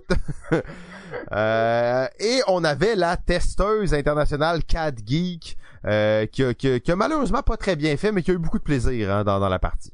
Ben oui, puis c'était le fun de, la voir euh, présente. Hein. Toujours euh, bien heureux de, voir euh, les femmes présentes dans cette industrie et euh, qui, ouais, qui laissent pas sa place quand même. Non, ben je pense d'ailleurs qu'on avait, et là je veux pas trop m'embarquer, mais on avait au moins une femme par partie. Euh, ça aurait été cool d'en avoir deux, d'avoir un 50-50, mais on sait que c'est pas euh, c'est pas 50-50 en ce moment dans le hobby. Vous êtes une femme, vous voulez faire entendre votre voix, écrivez-nous, on va raconter votre histoire euh, et on va on va dénoncer toute la violence aussi qui est faite envers les femmes. On n'accepte pas ça ici, nous. On n'accepte pas ça, à part si c'est pour les éclater bien solidement à des jeux de société. C'est la seule, la seule forme d'intimidation acceptable euh, autour d'une table. Ouais, ouais, puis c'est acceptable pour les femmes aussi d'intimider les autres. Là, Ben oui, ben oui, avec plaisir, avec plaisir, bien entendu. Ça, c'est, c'est, c'est bien, c'est bien voulu. Euh... Et c'est le fameux euh, professeur board game qui s'en est sorti vainqueur de cette, de cette première manche. Ouais, c'était très serré parce que malgré le fait que Christian était un peu euh, moi euh, ces petites affaires de tournoi là, ça m'intéresse pas. Euh, il, a quand même joué pour la victoire. Puis si je me trompe pas, les deux combattaient pour le 5. Euh, hmm. le 5 mais tu, parles d'intimidation puis c'est le c'est le bon mot parce que c'est ça son, son trick, ça lui. Hein? C'est l'intimidation, faire du trash talk, démoraliser les autres, faire perdre leur chance tout est, tout est là-dedans chez Christian, mais ça n'a pas marché contre David. Mais en fait, s'il y a bien une personne que tu peux pas intimider, c'est David. Euh, premièrement, les gens naturellement veulent pas l'intimider, tu sais, c'est tellement un gars gentil. Même même Christian avait un peu de, de, difficulté à l'intimider. Euh, ça a bien marché pour les deux autres. Là. Steve et Catherine se sont bien laissés intimider, mais David, hein, on lui fait pas à lui. Il, il en est sorti victorieux. Il a roulé son 5 deux fois de suite, puis bang, il a remporté la victoire. Ouais. Belle, euh, belle partie. Très, très belle partie. Euh, ensuite, troisième match de la journée, euh, on était avec Elsa, Elsa de Ludipsy, la psychologue des jeux. Euh, c'était cool qu'elle soit là. Bien entendu, une nouvelle venue. Euh, elle est apparue durant le confinement. Elle était avec nous euh, à Cuba. C'était un plaisir ben, de, de, de, croiser le fer avec elle, justement. C'était cool qu'elle soit là. ensuite, on avait l'influenceur numéro un au Québec, JP Doyon. JP Doyon, on sait, il y a peu d'influenceurs qui lui arrivent à la cheville. Ensuite, on avait quelqu'un qui est dans l'industrie. En fait, on sait pas trop c'était qui c'était euh, l'homme anonyme. Il avait euh, une cagoule et euh, il représentait Astrolab. Ouais.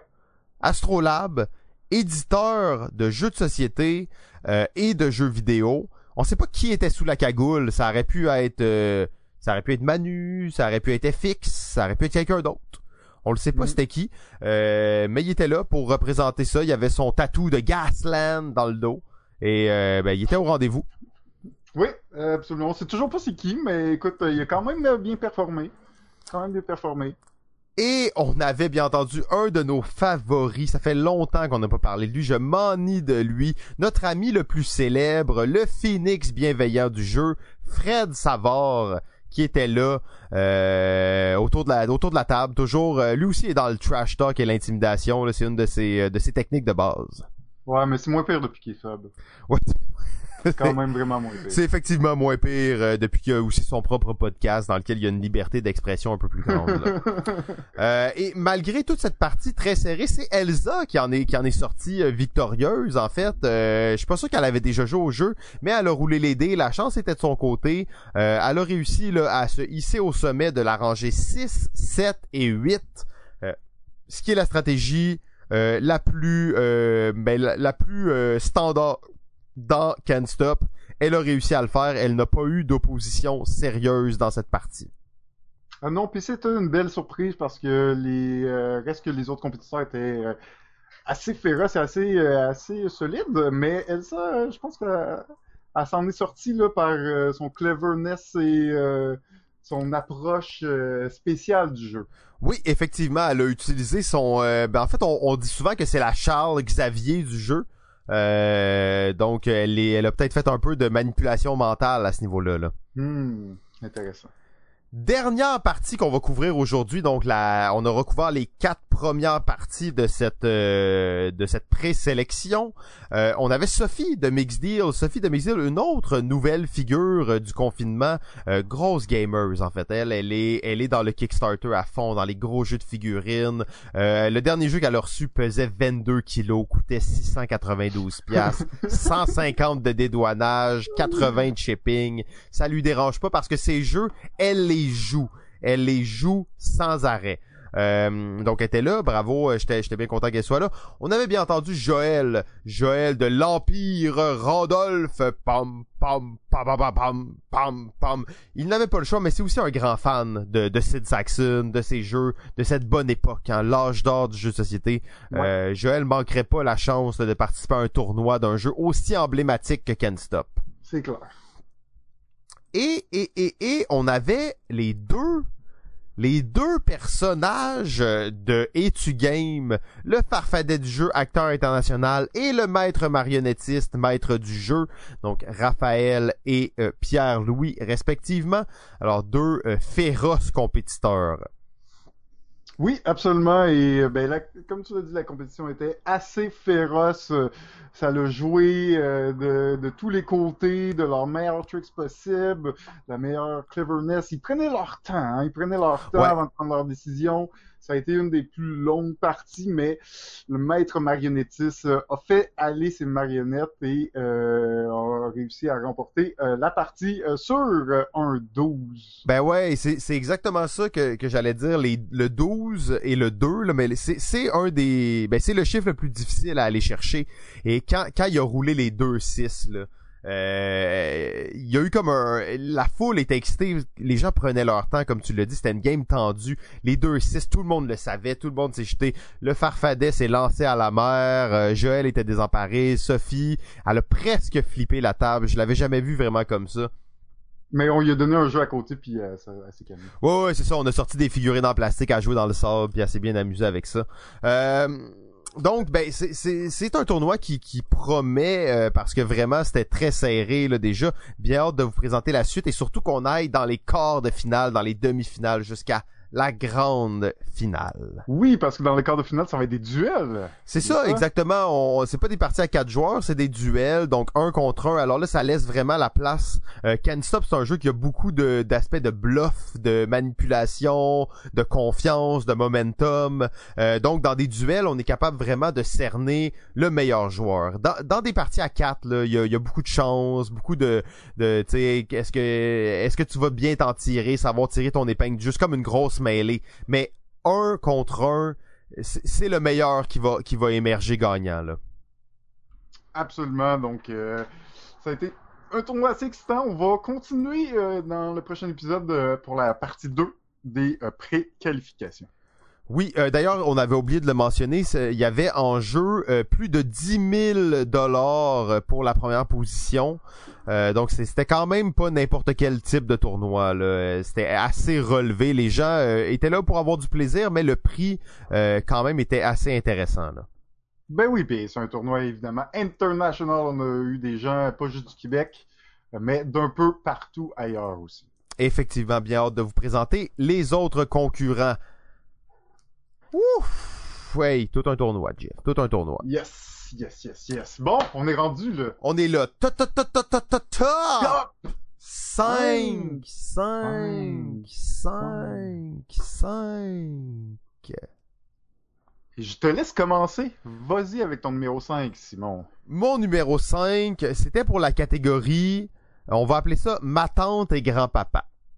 Euh, pas le grand-papa sénile de 80 ans, mais le grand-papa correct de 65, parce que maintenant les gens ont 30 ans, ils ont des enfants. Donc le grand-papa est pas toujours le, euh, le stéréotype du gars dans sa chaise berçante qui fume la pipe puis que le plafond est tout jauni au-dessus. Le grand-papa normal, mettons.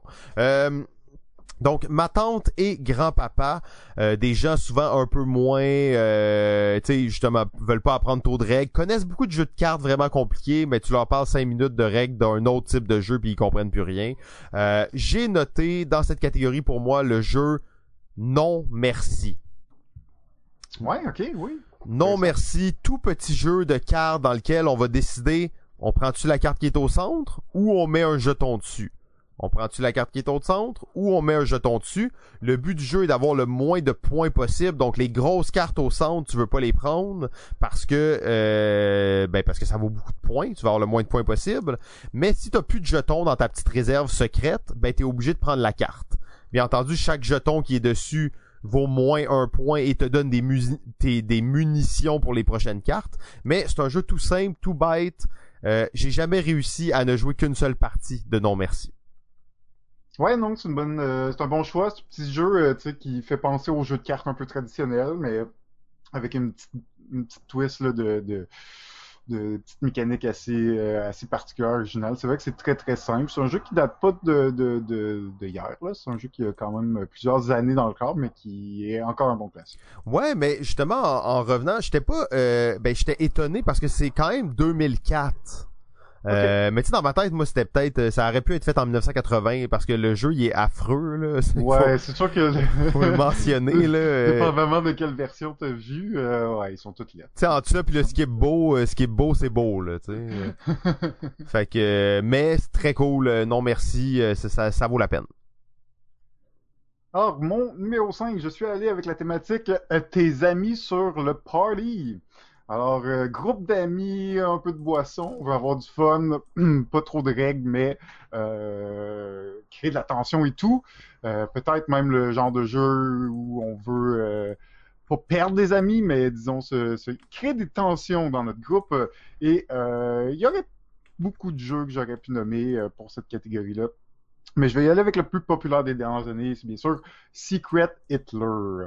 Secret hmm. Hitler, jeu de, d'identité secrète où nous allons devoir euh, découvrir qui est Hitler et qui sont les fascistes parmi nous. Euh, jeu assez rigolo juste par sa thématique, mais euh, qui vient vraiment chercher les passions des joueurs et le, bluff. Et c'est vraiment bon aussi pour les bon des gens de théâtre, des gens qui sont à l'aise à, à parler, à communiquer, même à, mentir. Euh, c'est là que sont les meilleures parties. Donc, euh, Secret Hitler, grand classique de jeu d'introduction pour tes amis sur le party. Oui, oui, oui, je, suis d'accord avec ça. Faut pas être trop sur le party quand même, là, parce que sinon ça Après, on aurait pu y aller avec des choses comme Télestration, des trucs plus, plus simples, mais ça, je pense, ça rentre dans. Ok, on est sur le party, mais on n'est pas euh, complètement trash, non. T'es pas sur le fentanyl, là, mettons. Là. Euh, j'aurais probablement mis le même jeu euh, pour pour ce type de circonstances. Sinon, je pensais à un jeu comme Fake Artist Goes to New York, euh, qui aurait très bien pu s'appliquer dans ce même genre de catégorie. Là. Ouais. Ouais. Mais je pense que tout un jeu avec identité secrète, peut-être sais Agent Trouble ou même Caméléon, des trucs comme ça, c'est une belle catégorie là, pour ces gens-là. Absolument, absolument.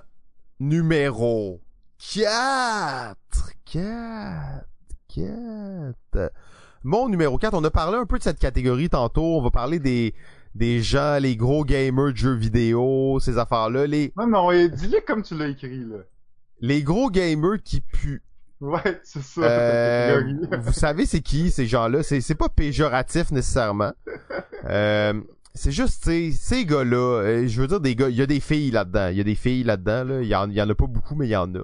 Euh, c'est des gens tu sais qui ils se lavent pas souvent, puis quand ils partent sur un délire de jeu, ben genre ils partent sur un délire de jeu, puis ils jouent à des jeux pendant quatre jours, puis ils font des LAN, puis ils se lavent pas, puis ils sont dans des pla des places, des places où il y a plein d'ordi, puis il fait chaud, puis ils mangent des Cheetos, puis ils ont les doigts jaunes, puis ils se grattent la face, puis tu sais, vous voyez de qui on parle là? Euh, ces gens-là, je leur, je leur avais recommandé, bon, euh, pas Harry Potter, je leur avais recommandé Pandémie Legacy saison 1, mais je leur recommanderai Terraforming Mars, euh, qui, euh, pour certains, dirait quoi un jeu d'introduction, Terraforming Mars? Euh, Terraforming Mars est un jeu qui est vraiment pas si compliqué que ça à prendre en main euh, si les gens sont prêts à écouter des règles pendant 30 minutes. Donc c'est vraiment ça la, la restriction. Mais j'ai introduit, et je niaise un peu avec les gamers qui puent, là, mais j'ai introduit tellement de gens à, aux jeux de société avec Terraforming Mars. C'est ça qui est étonnant. Euh, les gens qui étaient excités par la thématique trouvaient que ça avait l'air vraiment cool, ça avait l'air original, les, jeux, gros jeux de cartes, tout ça. Euh, beaucoup de gens voulaient jouer à, Terraforming Mars et j'étais même réticent à les faire jouer. J'étais comme, t'es sûr que tu veux jouer à ça? C'est, on en a pour 30 minutes de règles, puis c'est pas simple. comme, non, je veux jouer, ça me dérange pas. Et euh, il y a tous ces gens-là, ils ont toujours apprécié l'expérience, en fait. Fait pour moi, Terraforming Mars là, est un excellent jeu d'introduction pour des gens qui veulent du lourd. Euh, beaucoup de gens qui rentrent dans le dans le hobby du gamer, euh, tu leur présentes un tout petit jeu de cartes, ils sont comme ouais, mais c'est un petit jeu plate. Euh, moi, ça, moi, je joue à des gros jeux. des, tu sais, combien de gamers ont commencé en voulant jouer à des gros jeux? Beaucoup, beaucoup, beaucoup de gamers. Là. Ouais, exact, absolument. Puis ben, Terraforming Mars, hein, c'est, j'imagine que tu dois te considérer comme un gros gamer, puisque tu, tu y joues beaucoup. Ben là, en plus, c'est ça l'affaire. Moi, j'ai beaucoup engraissé pendant, euh, pendant le confinement. Ça, ça s'explique. Ça, me rend pas heureux, mais euh, bon, qu'est-ce que vous voulez, c'est un fait, c'est un fait, hein? on peut se cacher, on peut se cacher. Alors, mon numéro 4, euh, je suis allé avec le jeune couple qui découvre les jeux de société. Euh, j'ai vu beaucoup euh, ce genre de, de, de, de personnes. Je dis couple, mais ça peut être euh, deux amis. Euh, Deux amis?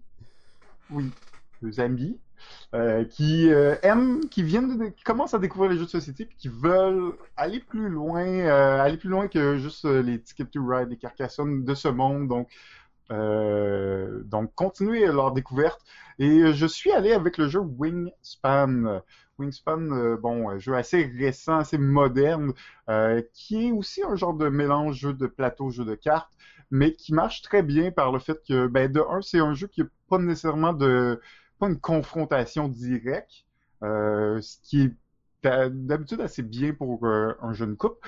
Euh, il y a des exceptions évidemment, mais euh, donc qui est, qui est à ce niveau-là, puis qui est bon, qui est super beau, qui est super intéressant parce que euh, par sa thématique et euh, qui offre une belle euh, rejouabilité, des belles euh, mécaniques présentées à ces joueurs-là qui sont pas très difficiles mais qui introduisent un paquet de petites mécaniques qu'ils vont pouvoir retrouver dans d'autres jeux. Donc, euh, je, encore une fois, beaucoup de jeux possibles à ce niveau-là, euh, mais un de mes, un de mes succès là, que je pense qui, qui marcherait bien, c'est bien Wingspan. Bon choix. Numéro 3. 3. 3. Et peut-être que mon bon choix vous semblait sec et tout ça, mais c'est parce que c'est la catégorie que j'ai choisie aussi pour mon numéro 3. Le, les deux amis qui veulent aller plus loin, comme le dit si bien JF. Euh, le couple heureux, le couple qui découvre les jeux de société, les parents qui ont pas beaucoup de temps le soir et tout ça. Euh, j'ai choisi le jeu Lost City. Le jeu du docteur, euh, le Oh. docteur Kennedy. Lost City, jeu de cartes euh, sorti en 1999. Donc c'est un jeu qui ne date pas d'hier. Pour moi, c'est possiblement un des jeux à deux les plus sous-évalués euh, dans le hobby en ce moment. C'est un jeu à deux joueurs que tu peux rejouer à l'infini, qui est super intelligent, euh, qui est toujours différent dans tes parties, que tu as beaucoup de, de, de réflexion à faire, énormément d'interactions avec l'autre joueur, mais sans que ça soit des attaques directes. Euh, un jeu que, que je me tanne pas de jouer même euh, 20 ans plus tard qui reste pour moi très bon, parfait pour un couple. Euh, Tu peux jouer deux trois parties de suite en une soirée, tu peux en jouer juste une si t'as moins de temps. Euh, T'ouvres le jeu, t'as juste besoin des cartes, tu brasses tout, tu commences ta game. Pour Mm. moi, ça c'est vraiment euh, un jeu parfait là, pour le couple heureux. Ouais, je suis d'accord. euh, C'est un, un grand classique, en fait, euh, qu'on sait beaucoup jouer dans, dans les bars, je dirais, pour les couples, justement. Donc, euh, oui, bon ouais, ben dans un pub, je peux imaginer parce que ça prend pas tant de place, mais c'est aussi très facile à expliquer. Hein, règles, fait que tu puis, peux te euh, lancer rapidement. Exact. Puis, euh, sous-estimé, ben écoute, euh, c'est un jeu de 1999, hein, fait que c'est sûr qu'il y a un peu de... Il est un petit peu vieux, est plus jeune jeune, mais ça reste, euh, malgré tout, un, un excellent jeu, même aujourd'hui, à essayer. Ouais, ben justement, de- avant de, de passer dans cette catégorie-là, j'avais un autre jeu qui était le jeu juste derrière. euh, juste derrière euh, Lost City, c'est un jeu beaucoup plus récent en fait. Euh, c'est le jeu Le Renard des Bois. Hmm, ouais. Le Renard des Bois, euh, la particularité de ça, c'est un jeu de levée, donc un jeu de cartes de levée, mais fait pour deux joueurs. Et euh, très bon jeu, ça se joue très bien encore une fois. Ben à deux, c'est un jeu à deux, mais en couple, euh, tu peux faire une partie très rapidement. Et ça a une belle rejouabilité, beau niveau aussi de stratégie, d'apprendre comment le jeu se joue et de devenir meilleur euh, dans les prochaines parties.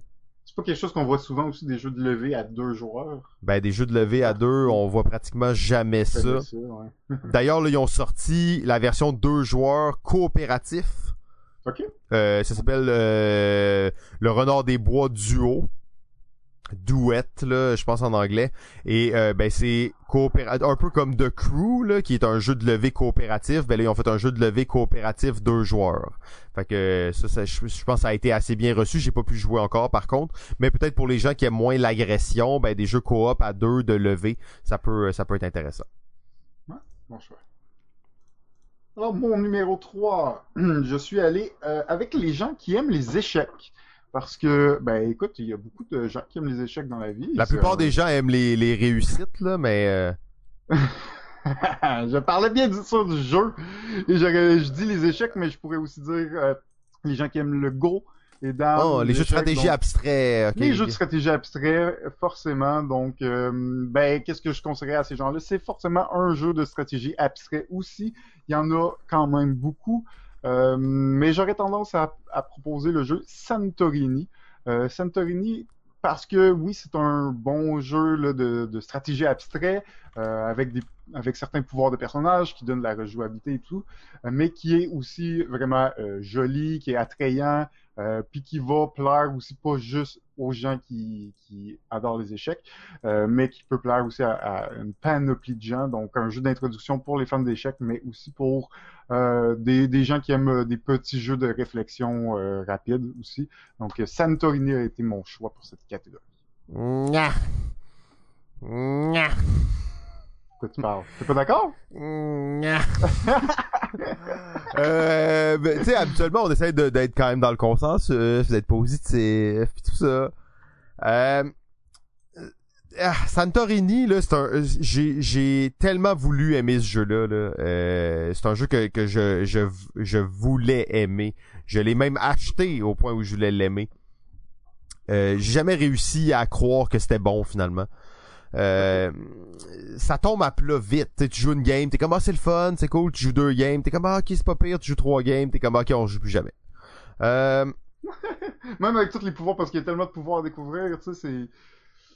C'est dans trois games, t'as pas tout vu, là. Non, sauf qu'il y a plein de pouvoirs qui sont un peu plates, qui sont un peu compliqués pour rien, que t'es comme ok, c'est c'est un peu trop fort, c'est pas assez fort. Euh, tu sens que tu sais il y avait pas de pouvoir puis ils en ont rajouté pour que le jeu il puisse se vendre un peu plus cher puis dire qu'il y avait au moins des cartes dedans puis c'était pas juste des petits buildings en plastique que t'empilais là. Ok, mais qu'est-ce que tu conseillerais d'abord pour les gens qui aiment les échecs? Euh, Pour les gens qui aiment les échecs, je conseillerais les échecs 2 de sequel.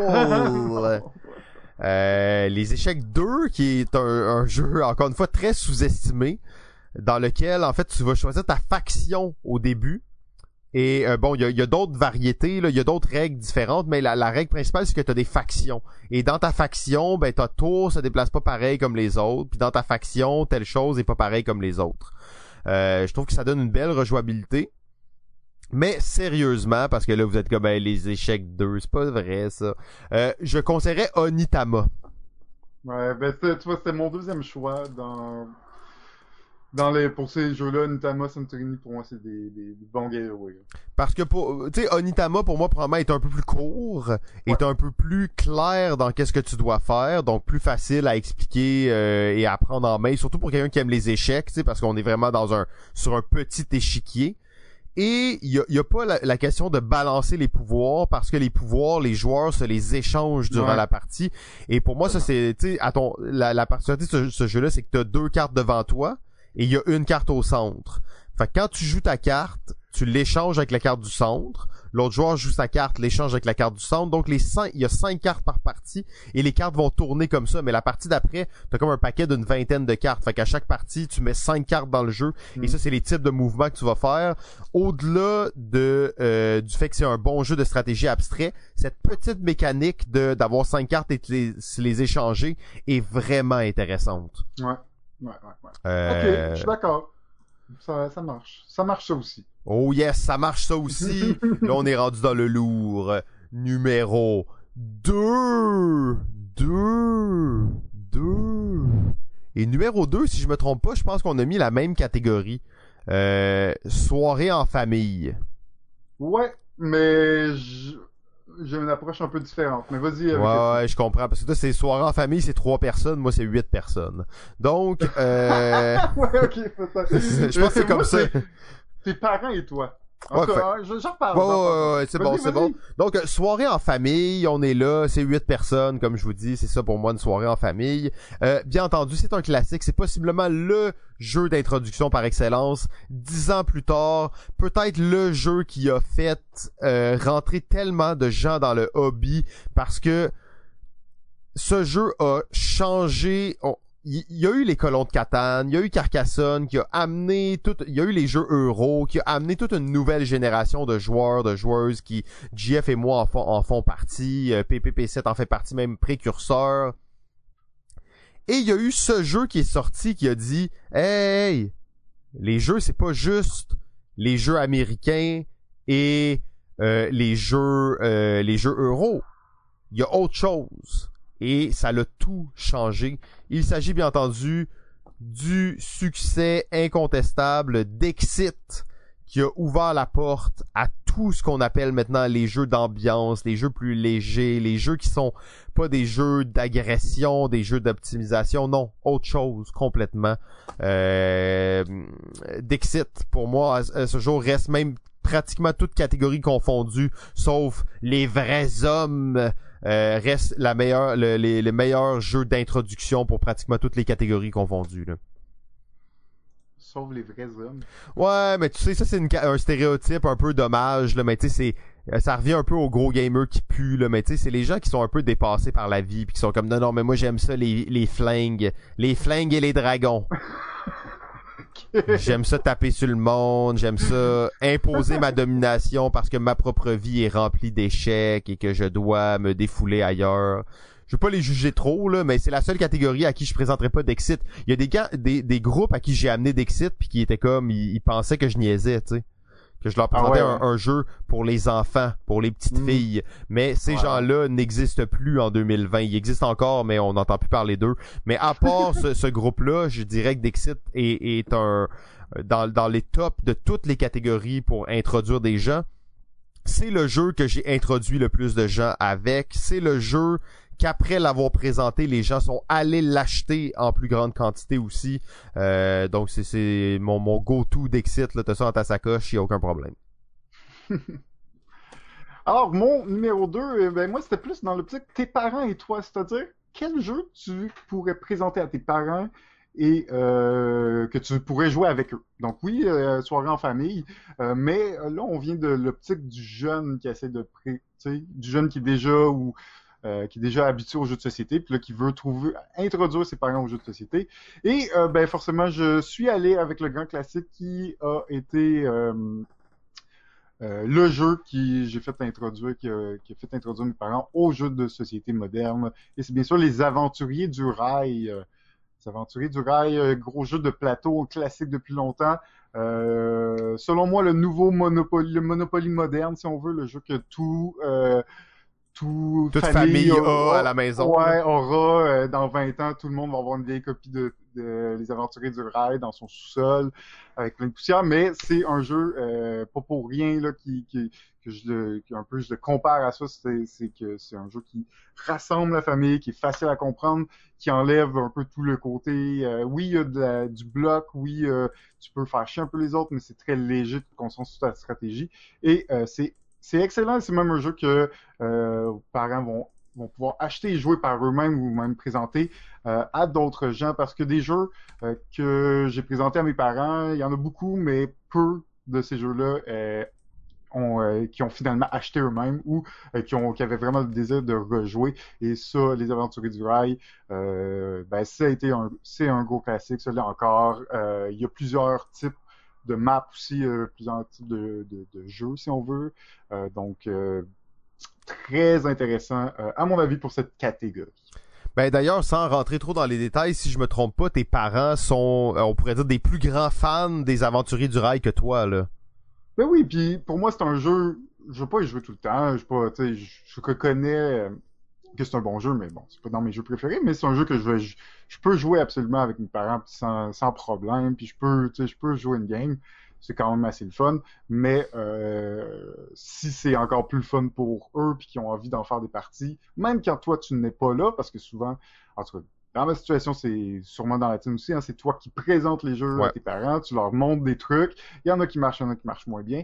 Ben ça, c'est un qui, en tout cas, par mon expérience, marche très bien, même qui sont capables après de, de, de d'expliquer les règles, en fait, de se rappeler les règles, parce que c'est souvent hein, un des points euh, très difficiles là, au niveau des jeux de société, c'est les règles. Quand tu es là, tu expliques, c'est facile, mais quand ils vont le faire eux-mêmes, c'est un petit peu plus compliqué, mais les aventuriers du rail, c'est un bon niveau de règles, c'est un bon niveau de complexité, et euh, ça marche très bien. Ben, t'as mentionné, tu on parle de jeux d'introduction, puis c'est quoi au, au final le but de, de, de, de faire, d'avoir les jeux d'introduction? T'as as mis exactement le point. ces gens-là jouent à des jeux quand tu n'es plus là. Ouais.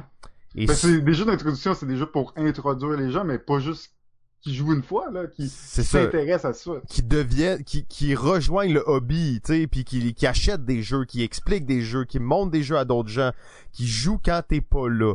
Euh, pour moi, là, t'as mis exactement le doigt sur un peu l'objectif de ces jeux d'introduction.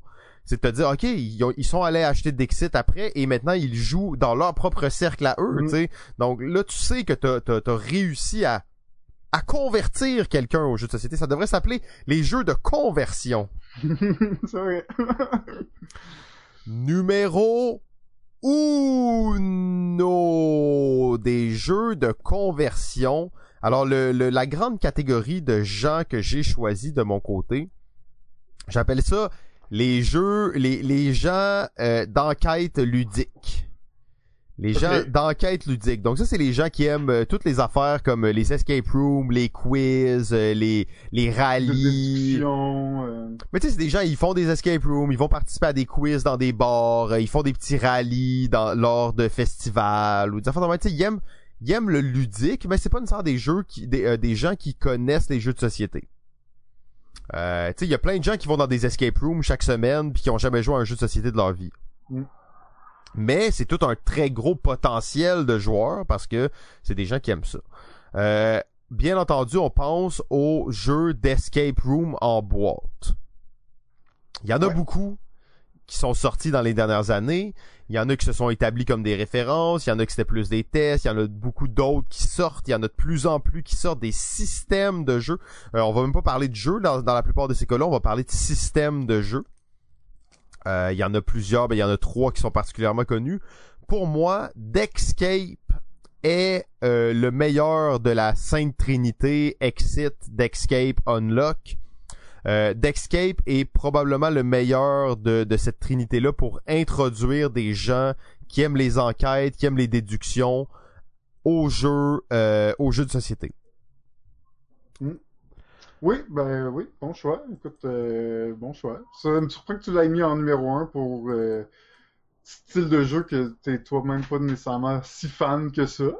ça me surprend un peu, mais Mais c'est que je me suis rendu compte en réalité, je suis pas fan de ces jeux-là pour, pour différentes raisons, mais principalement à cause d'Unlock.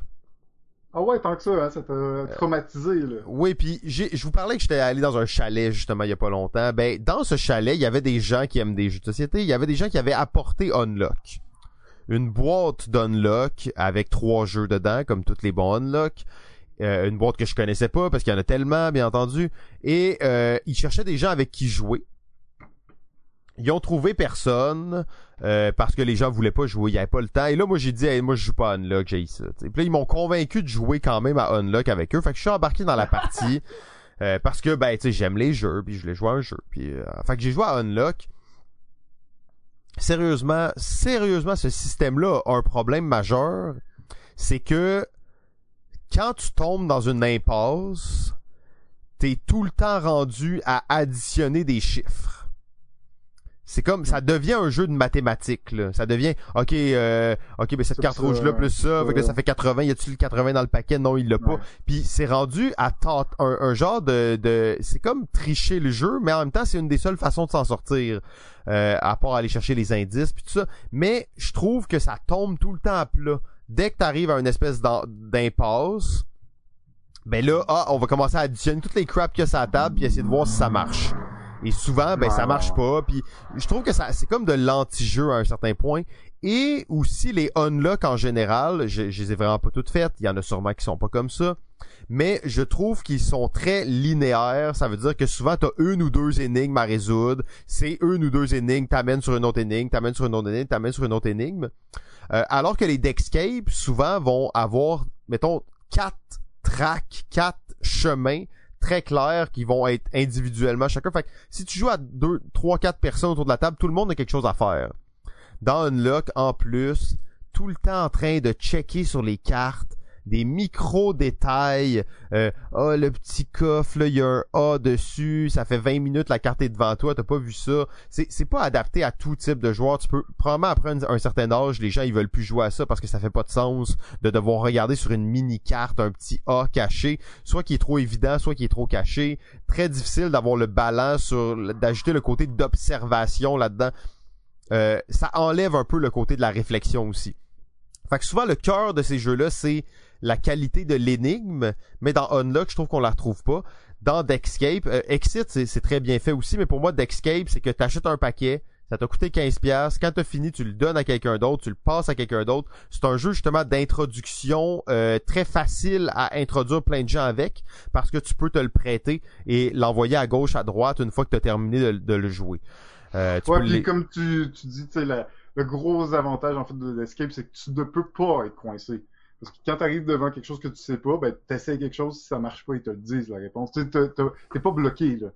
C'est ça, exactement. comme tu réponds à la question, mais tu l'as pas eu, tu l'as eu, ok, mais t'avances, tu sais. Mais c'est ça, t'es jamais bloqué parce que tu t'es pas capable de résoudre ta ligne. Ça, c'est vraiment aussi euh, intéressant puis euh, ça aide pour un jeu d'introduction. Ouais, et j'ai trouvé aussi que la diversité des, puzzles, des énigmes, était vraiment intéressante dans Dexcape.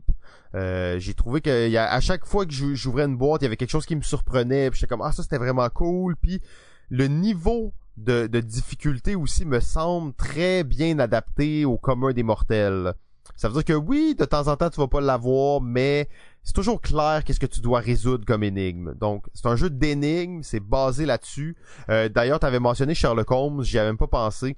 Euh, je trouve que ça, ça pourrait être une très bonne alternative, mais je trouvais que le format de Dexcape a été 3-4 personnes, t'as acheté le jeu, ça t'a coûté 15$, tu le passes à un de tes amis après. Euh, j'ai trouvé ça vraiment... Tu sais, moi, j'ai acheté, je sais pas, 3-4 versions de Dexcape, je sais même plus son où, là. Je les ai lancés dans la nature, puis ils se promènent maintenant, là, donc... Je trouve ce format-là intéressant.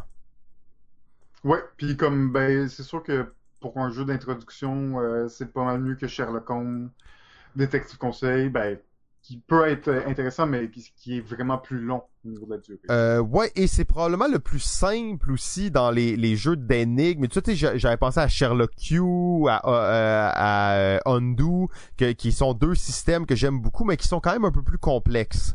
Euh, mm. Unlock, il y a quand même un système qu'il faut que tu apprennes, faut que tu fasses le tutoriel, faut que tu l'apprennes, le système. Exit, c'est la même chose, c'est un système.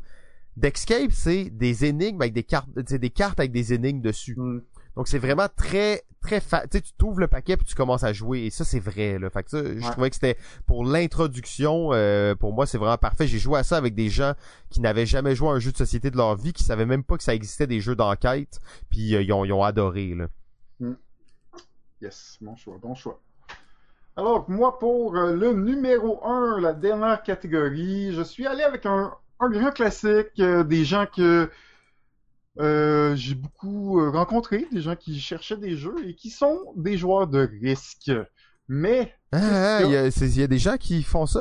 Il y a des joueurs de risque parce que, ben, écoute, c'est le jeu de confrontation le plus connu. Euh, bon, avant les jeux modernes, si on veut, mais c'est encore un jeu un peu à la Monopoly qui est là malgré tout et que les, les, les fervents amateurs de jeux de confrontation vont, vont aimer en général. Mais euh, ces gens-là, on peut les amener ailleurs, on peut les amener vers d'autres jeux de confrontation euh, plus modernes. Encore une fois, beaucoup de choix à ce niveau. Euh, je vais y aller avec un qui que j'ai particulièrement euh, aimé là, et qui, qui m'a euh, un peu introduit au jeu de confrontation et c'est euh, Neuroshima X. Ou un jeu polonais! un jeu polonais, Neuroshima X, qui est un jeu de confrontation tactique. donc l'avantage qui bon, pas un jeu qui est à longue haleine, on parle d'une heure, une heure et demie environ selon le nombre de joueurs, et qui est très très très réactif. donc confrontation, on essaie de prévoir, de planifier, mais on essaie surtout de faire le mieux qu'on peut avec les tuiles qu'on a pigées. Euh, et c'est très straightforward. Hein? Il n'y a pas de niaisage de, territoire, on se déplace, tout ça. Non, les, la grille est là, on met nos gars dessus. À un certain moment, ils, ils, se tirent tout dessus. La moitié des gens, des, des, pions sont morts, donc on les enlève. Puis la map est clean encore de nouveau. Puis ben, ton but, c'est en gros euh, protéger ta propre base et essayer de faire des, des dommages euh, au plus euh, ben, le plus de dommages aux autres bases. Un jeu d'ailleurs de confrontation qui se joue de 2 à 4 joueurs. Avec donc quatre factions différentes, mais évidemment plein d'extensions qui rajoutent d'autres factions et d'autres types de pouvoirs c'est aussi un jeu asymétrique un peu d'une certaine façon dans le sens où bon la mécanique de jeu est pareille pour tout le monde mais euh, les factions ben, ils ont des tuiles ils ont des pouvoirs euh, différents des types de de de de, caractères aussi différents euh, qui donnent quand même vraiment une asymétrie assez intéressante même si c'est sur le côté léger un peu. Ça reste vraiment intéressant pour cet aspect là donc pour moi ben Neuroshima X c'est un de des des bons jeux d'introduction qui vont plaire aux gens qui, qui aiment les jeux de confrontation euh, et euh, ben, c'est sûr, gagner euh, pousser beaucoup de testostérone. C'est le jeu par, de prédilection. Mmh. What? Ben en fait, tu sais, moi j'adore Neuro. J'ai joué. C'est un des premiers jeux auxquels j'ai joué beaucoup, Neuroshima X, dans le temps où notre groupe de jeux était tellement différent de ce qu'il est maintenant. C'est un jeu que j'ai joué beaucoup que j'aime beaucoup. Je considère quand même que c'est un jeu un peu complexe. Parce que, euh, tu sais, au moment où les, les, les, personnes vont se battre, ben là, il y a toute une question d'initiative, de pouvoir. Fait que, oui, introduction, mais comme, il est à la limite pour moi là, de l'introduction. Il est un petit peu compliqué. L'affaire, c'est que les joueurs de risque, je te dirais que pour la plupart, c'est quand même des joueurs qui sont prêts à encaisser des règles. Ils sont capables de rouler des dés, ça c'est sûr. oui, mais je veux dire, c'est quand même des gens qui sont propices à des jeux plus compliqués. Fait que pour des joueurs de risque, j'irai pas avec un truc trop simple non plus. Ok, j'ai roulé un 6. Ah, j'ai roulé un 2, un 1. Ah non, tu m'as battu. Ah, j'ai roulé un 3, un 3, un 4. Ok, je me déplace là, je roule un 3. Ok, je roule un 6. Ah, j'ai roulé un pas 3. comme ça que ça se joue. Oh non, fuck, j'ai jamais joué à risque. C'est tellement pas bon. Euh... Donc, euh oui, ben, ben c'est une bonne suggestion, je t'avoue. Mais c'était pour ça, parce que dans le fond, oui, euh, joueur de risque, mais pour moi, c'est presque la catégorie gros gamer qui pue, là. on est presque là, là. C'est juste que il y a les gros gamers qui puent, puis il y a les gens qui adorent risque. Qui ouais. connaissent juste ça, puis qui pensent qu'il y a rien d'autre de mieux dans la vie. Ouais, ben, en fait, c'est... Il faut que tu leur montres quelque chose de, de, même calibre, même une coche de plus, sinon ça va être trop simple. Oui, puis d'ailleurs, j'avais pensé à, euh, tu sais, Small World. Ouais, c'est vrai. Sauf que vu que c'est comme des dessins qui sont ronds, moi j'appelle ça des dessins ronds. Là, c'est hmm. comme, mais là les vrais joueurs de risque là, qui pensent que c'est la panacée du, de tous les temps, là, mais quand ils voient ça, ils sont comme non non ça c'est un jeu pour les enfants. Croient pas que c'est un, vrai bon jeu de confrontation accessible. Hmm. Eux ils veulent pas que ça dure 45 minutes, ils veulent que ça dure 3 heures. Tu sais. Fait que, euh, ben c'est pour ça que peut-être c'est vrai que Neuroshima dans ce sens-là ça va bien. Sinon j'ai pensé aux tous les gens maintenant qui me parlent de risque, je leur parle tous du même jeu. Je leur parle de Reef Encounter. De Reef Encounter, ok? Ouais, Reef Encounter, euh, c'est un jeu bon de Richard Breeze, qui est un auteur que j'affectionne particulièrement. C'est un jeu dans lequel tu joues des, des coraux, des, du corail, là. T'es, un corail, là. T'es, un, un ah, corail. euh, tu sais, c'est ça. Fait que là, déjà, ça, ça déstabilise un peu les gens parce que c'est une thématique atypique. Mais c'est un jeu pour les enfants, ça. Euh, non, non, c'est. Puis en plus, tu joues des corails, mais tes jetons, c'est genre des petits homards avec des des googly eyes, là, pratiquement, là. mais je pensais que c'était un jeu que t'avais jamais compris, que t'avais jamais joué. Non, non, on a, on a joué, là, finalement, ça m'a pris beaucoup de temps à comprendre et tout ça, mais euh, c'est le jeu le plus violent auquel j'ai joué dans ma vie. Je vous garantis, vous mettez des gens dans un chalet avec ça, vous les retrouvez tous morts. Euh, on a j'ai joué une partie officielle de Reef Encounter dans ma vie.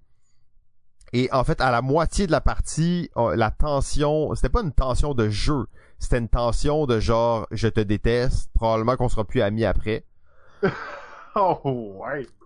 Euh, D'ailleurs, à, la quand on s'est comme un peu rendu compte de ça, on disait là c'est ridicule, là, je veux dire, on est en train de jouer à ça pour s'arracher la tête. On va finir la game en acceptant que ce jeu est beaucoup trop violent et qu'on va juste le jouer en parlant plus du jeu, juste pour finir la game. Et après ça, ça, a bien roulé parce qu'on on, s'en foutait de gagner ou de perdre. On voulait juste finir la game. Euh, et j'ai des, je l'ai euh, échangé tout de suite après parce que c'était juste trop violent comme jeu. Fait que les gens qui aiment Risk, qui aiment se taper sur la gueule, ben dites-vous que euh, le monde des coraux, des corails dans les océans est d'une violence inouïe. euh, c'est, c'est vraiment là, c'est, c'est terrible en fait. Si tu veux. tu sors ça des boulamites, Rafe Encounter, là, euh, ça vient Ouais, de loin, ça. Oui, oui, oui, Ça vient de loin. je- ça, ça vient de très loin, 2004 en plus, mais euh, sérieusement, maintenant, quand, quand les gens me parlent de risque, je leur dis, t'as jamais joué à Reef Encounter. Ça, c'est vraiment un jeu où tu te tapes sur la gueule, tu sais. Mais euh, je... tu parles de Roof Encounter, de jeux comme ça, tu sais, forcément, euh, Dominant Species. Est-ce que Ouais. c'est un jeu d'introduction? Eh, limite, pas vraiment, mais peut-être pour Mais joueurs de risque. Je pensais à euh, Age of Empire 3.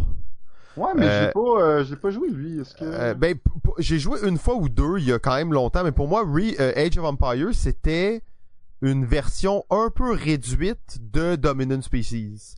Ok, ouais. Vraiment même concept. Là. Tu t'as, t'as une track sur le côté de worker placement et t'as le board de l'autre côté où tu vas bouger tes pièces et tout ça.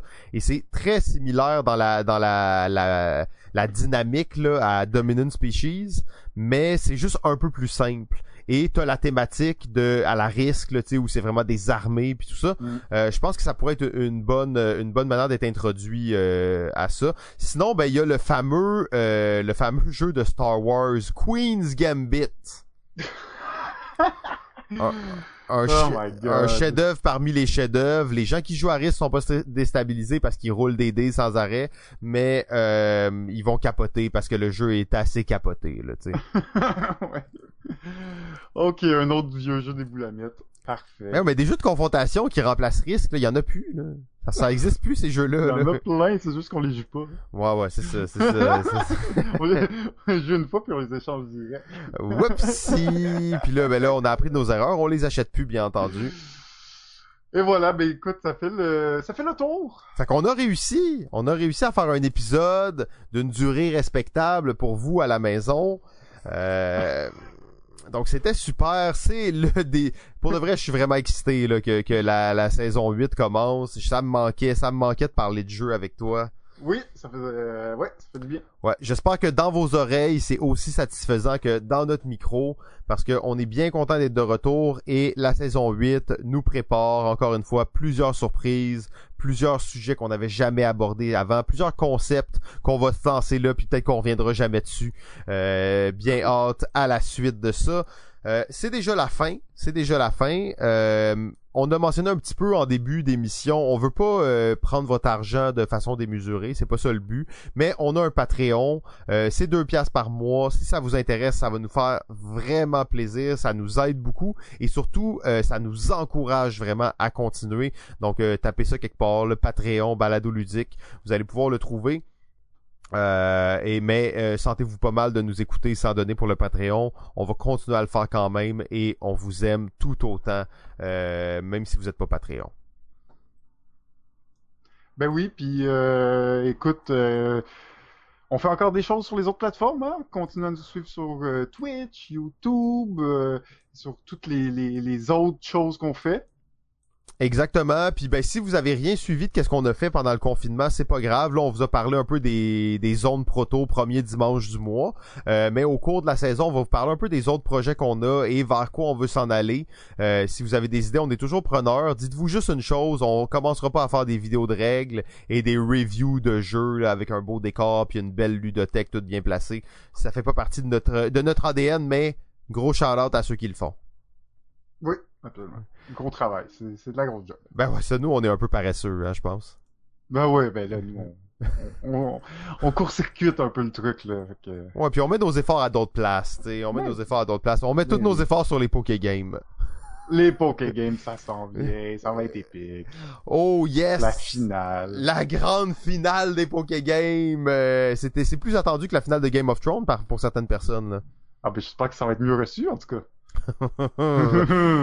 Parfait. Donc euh, ben tout le monde, on vous dit une très bonne journée et euh, sur ça JF euh, Ben, je te laisse le mot de la fin. Ben écoutez, c'était un plaisir de commencer cette saison avec vous. J'espère que vous allez nous suivre longtemps et continuer à nous suivre sur les différentes plateformes. Et je vous souhaite bon jeu! Continuez à jouer.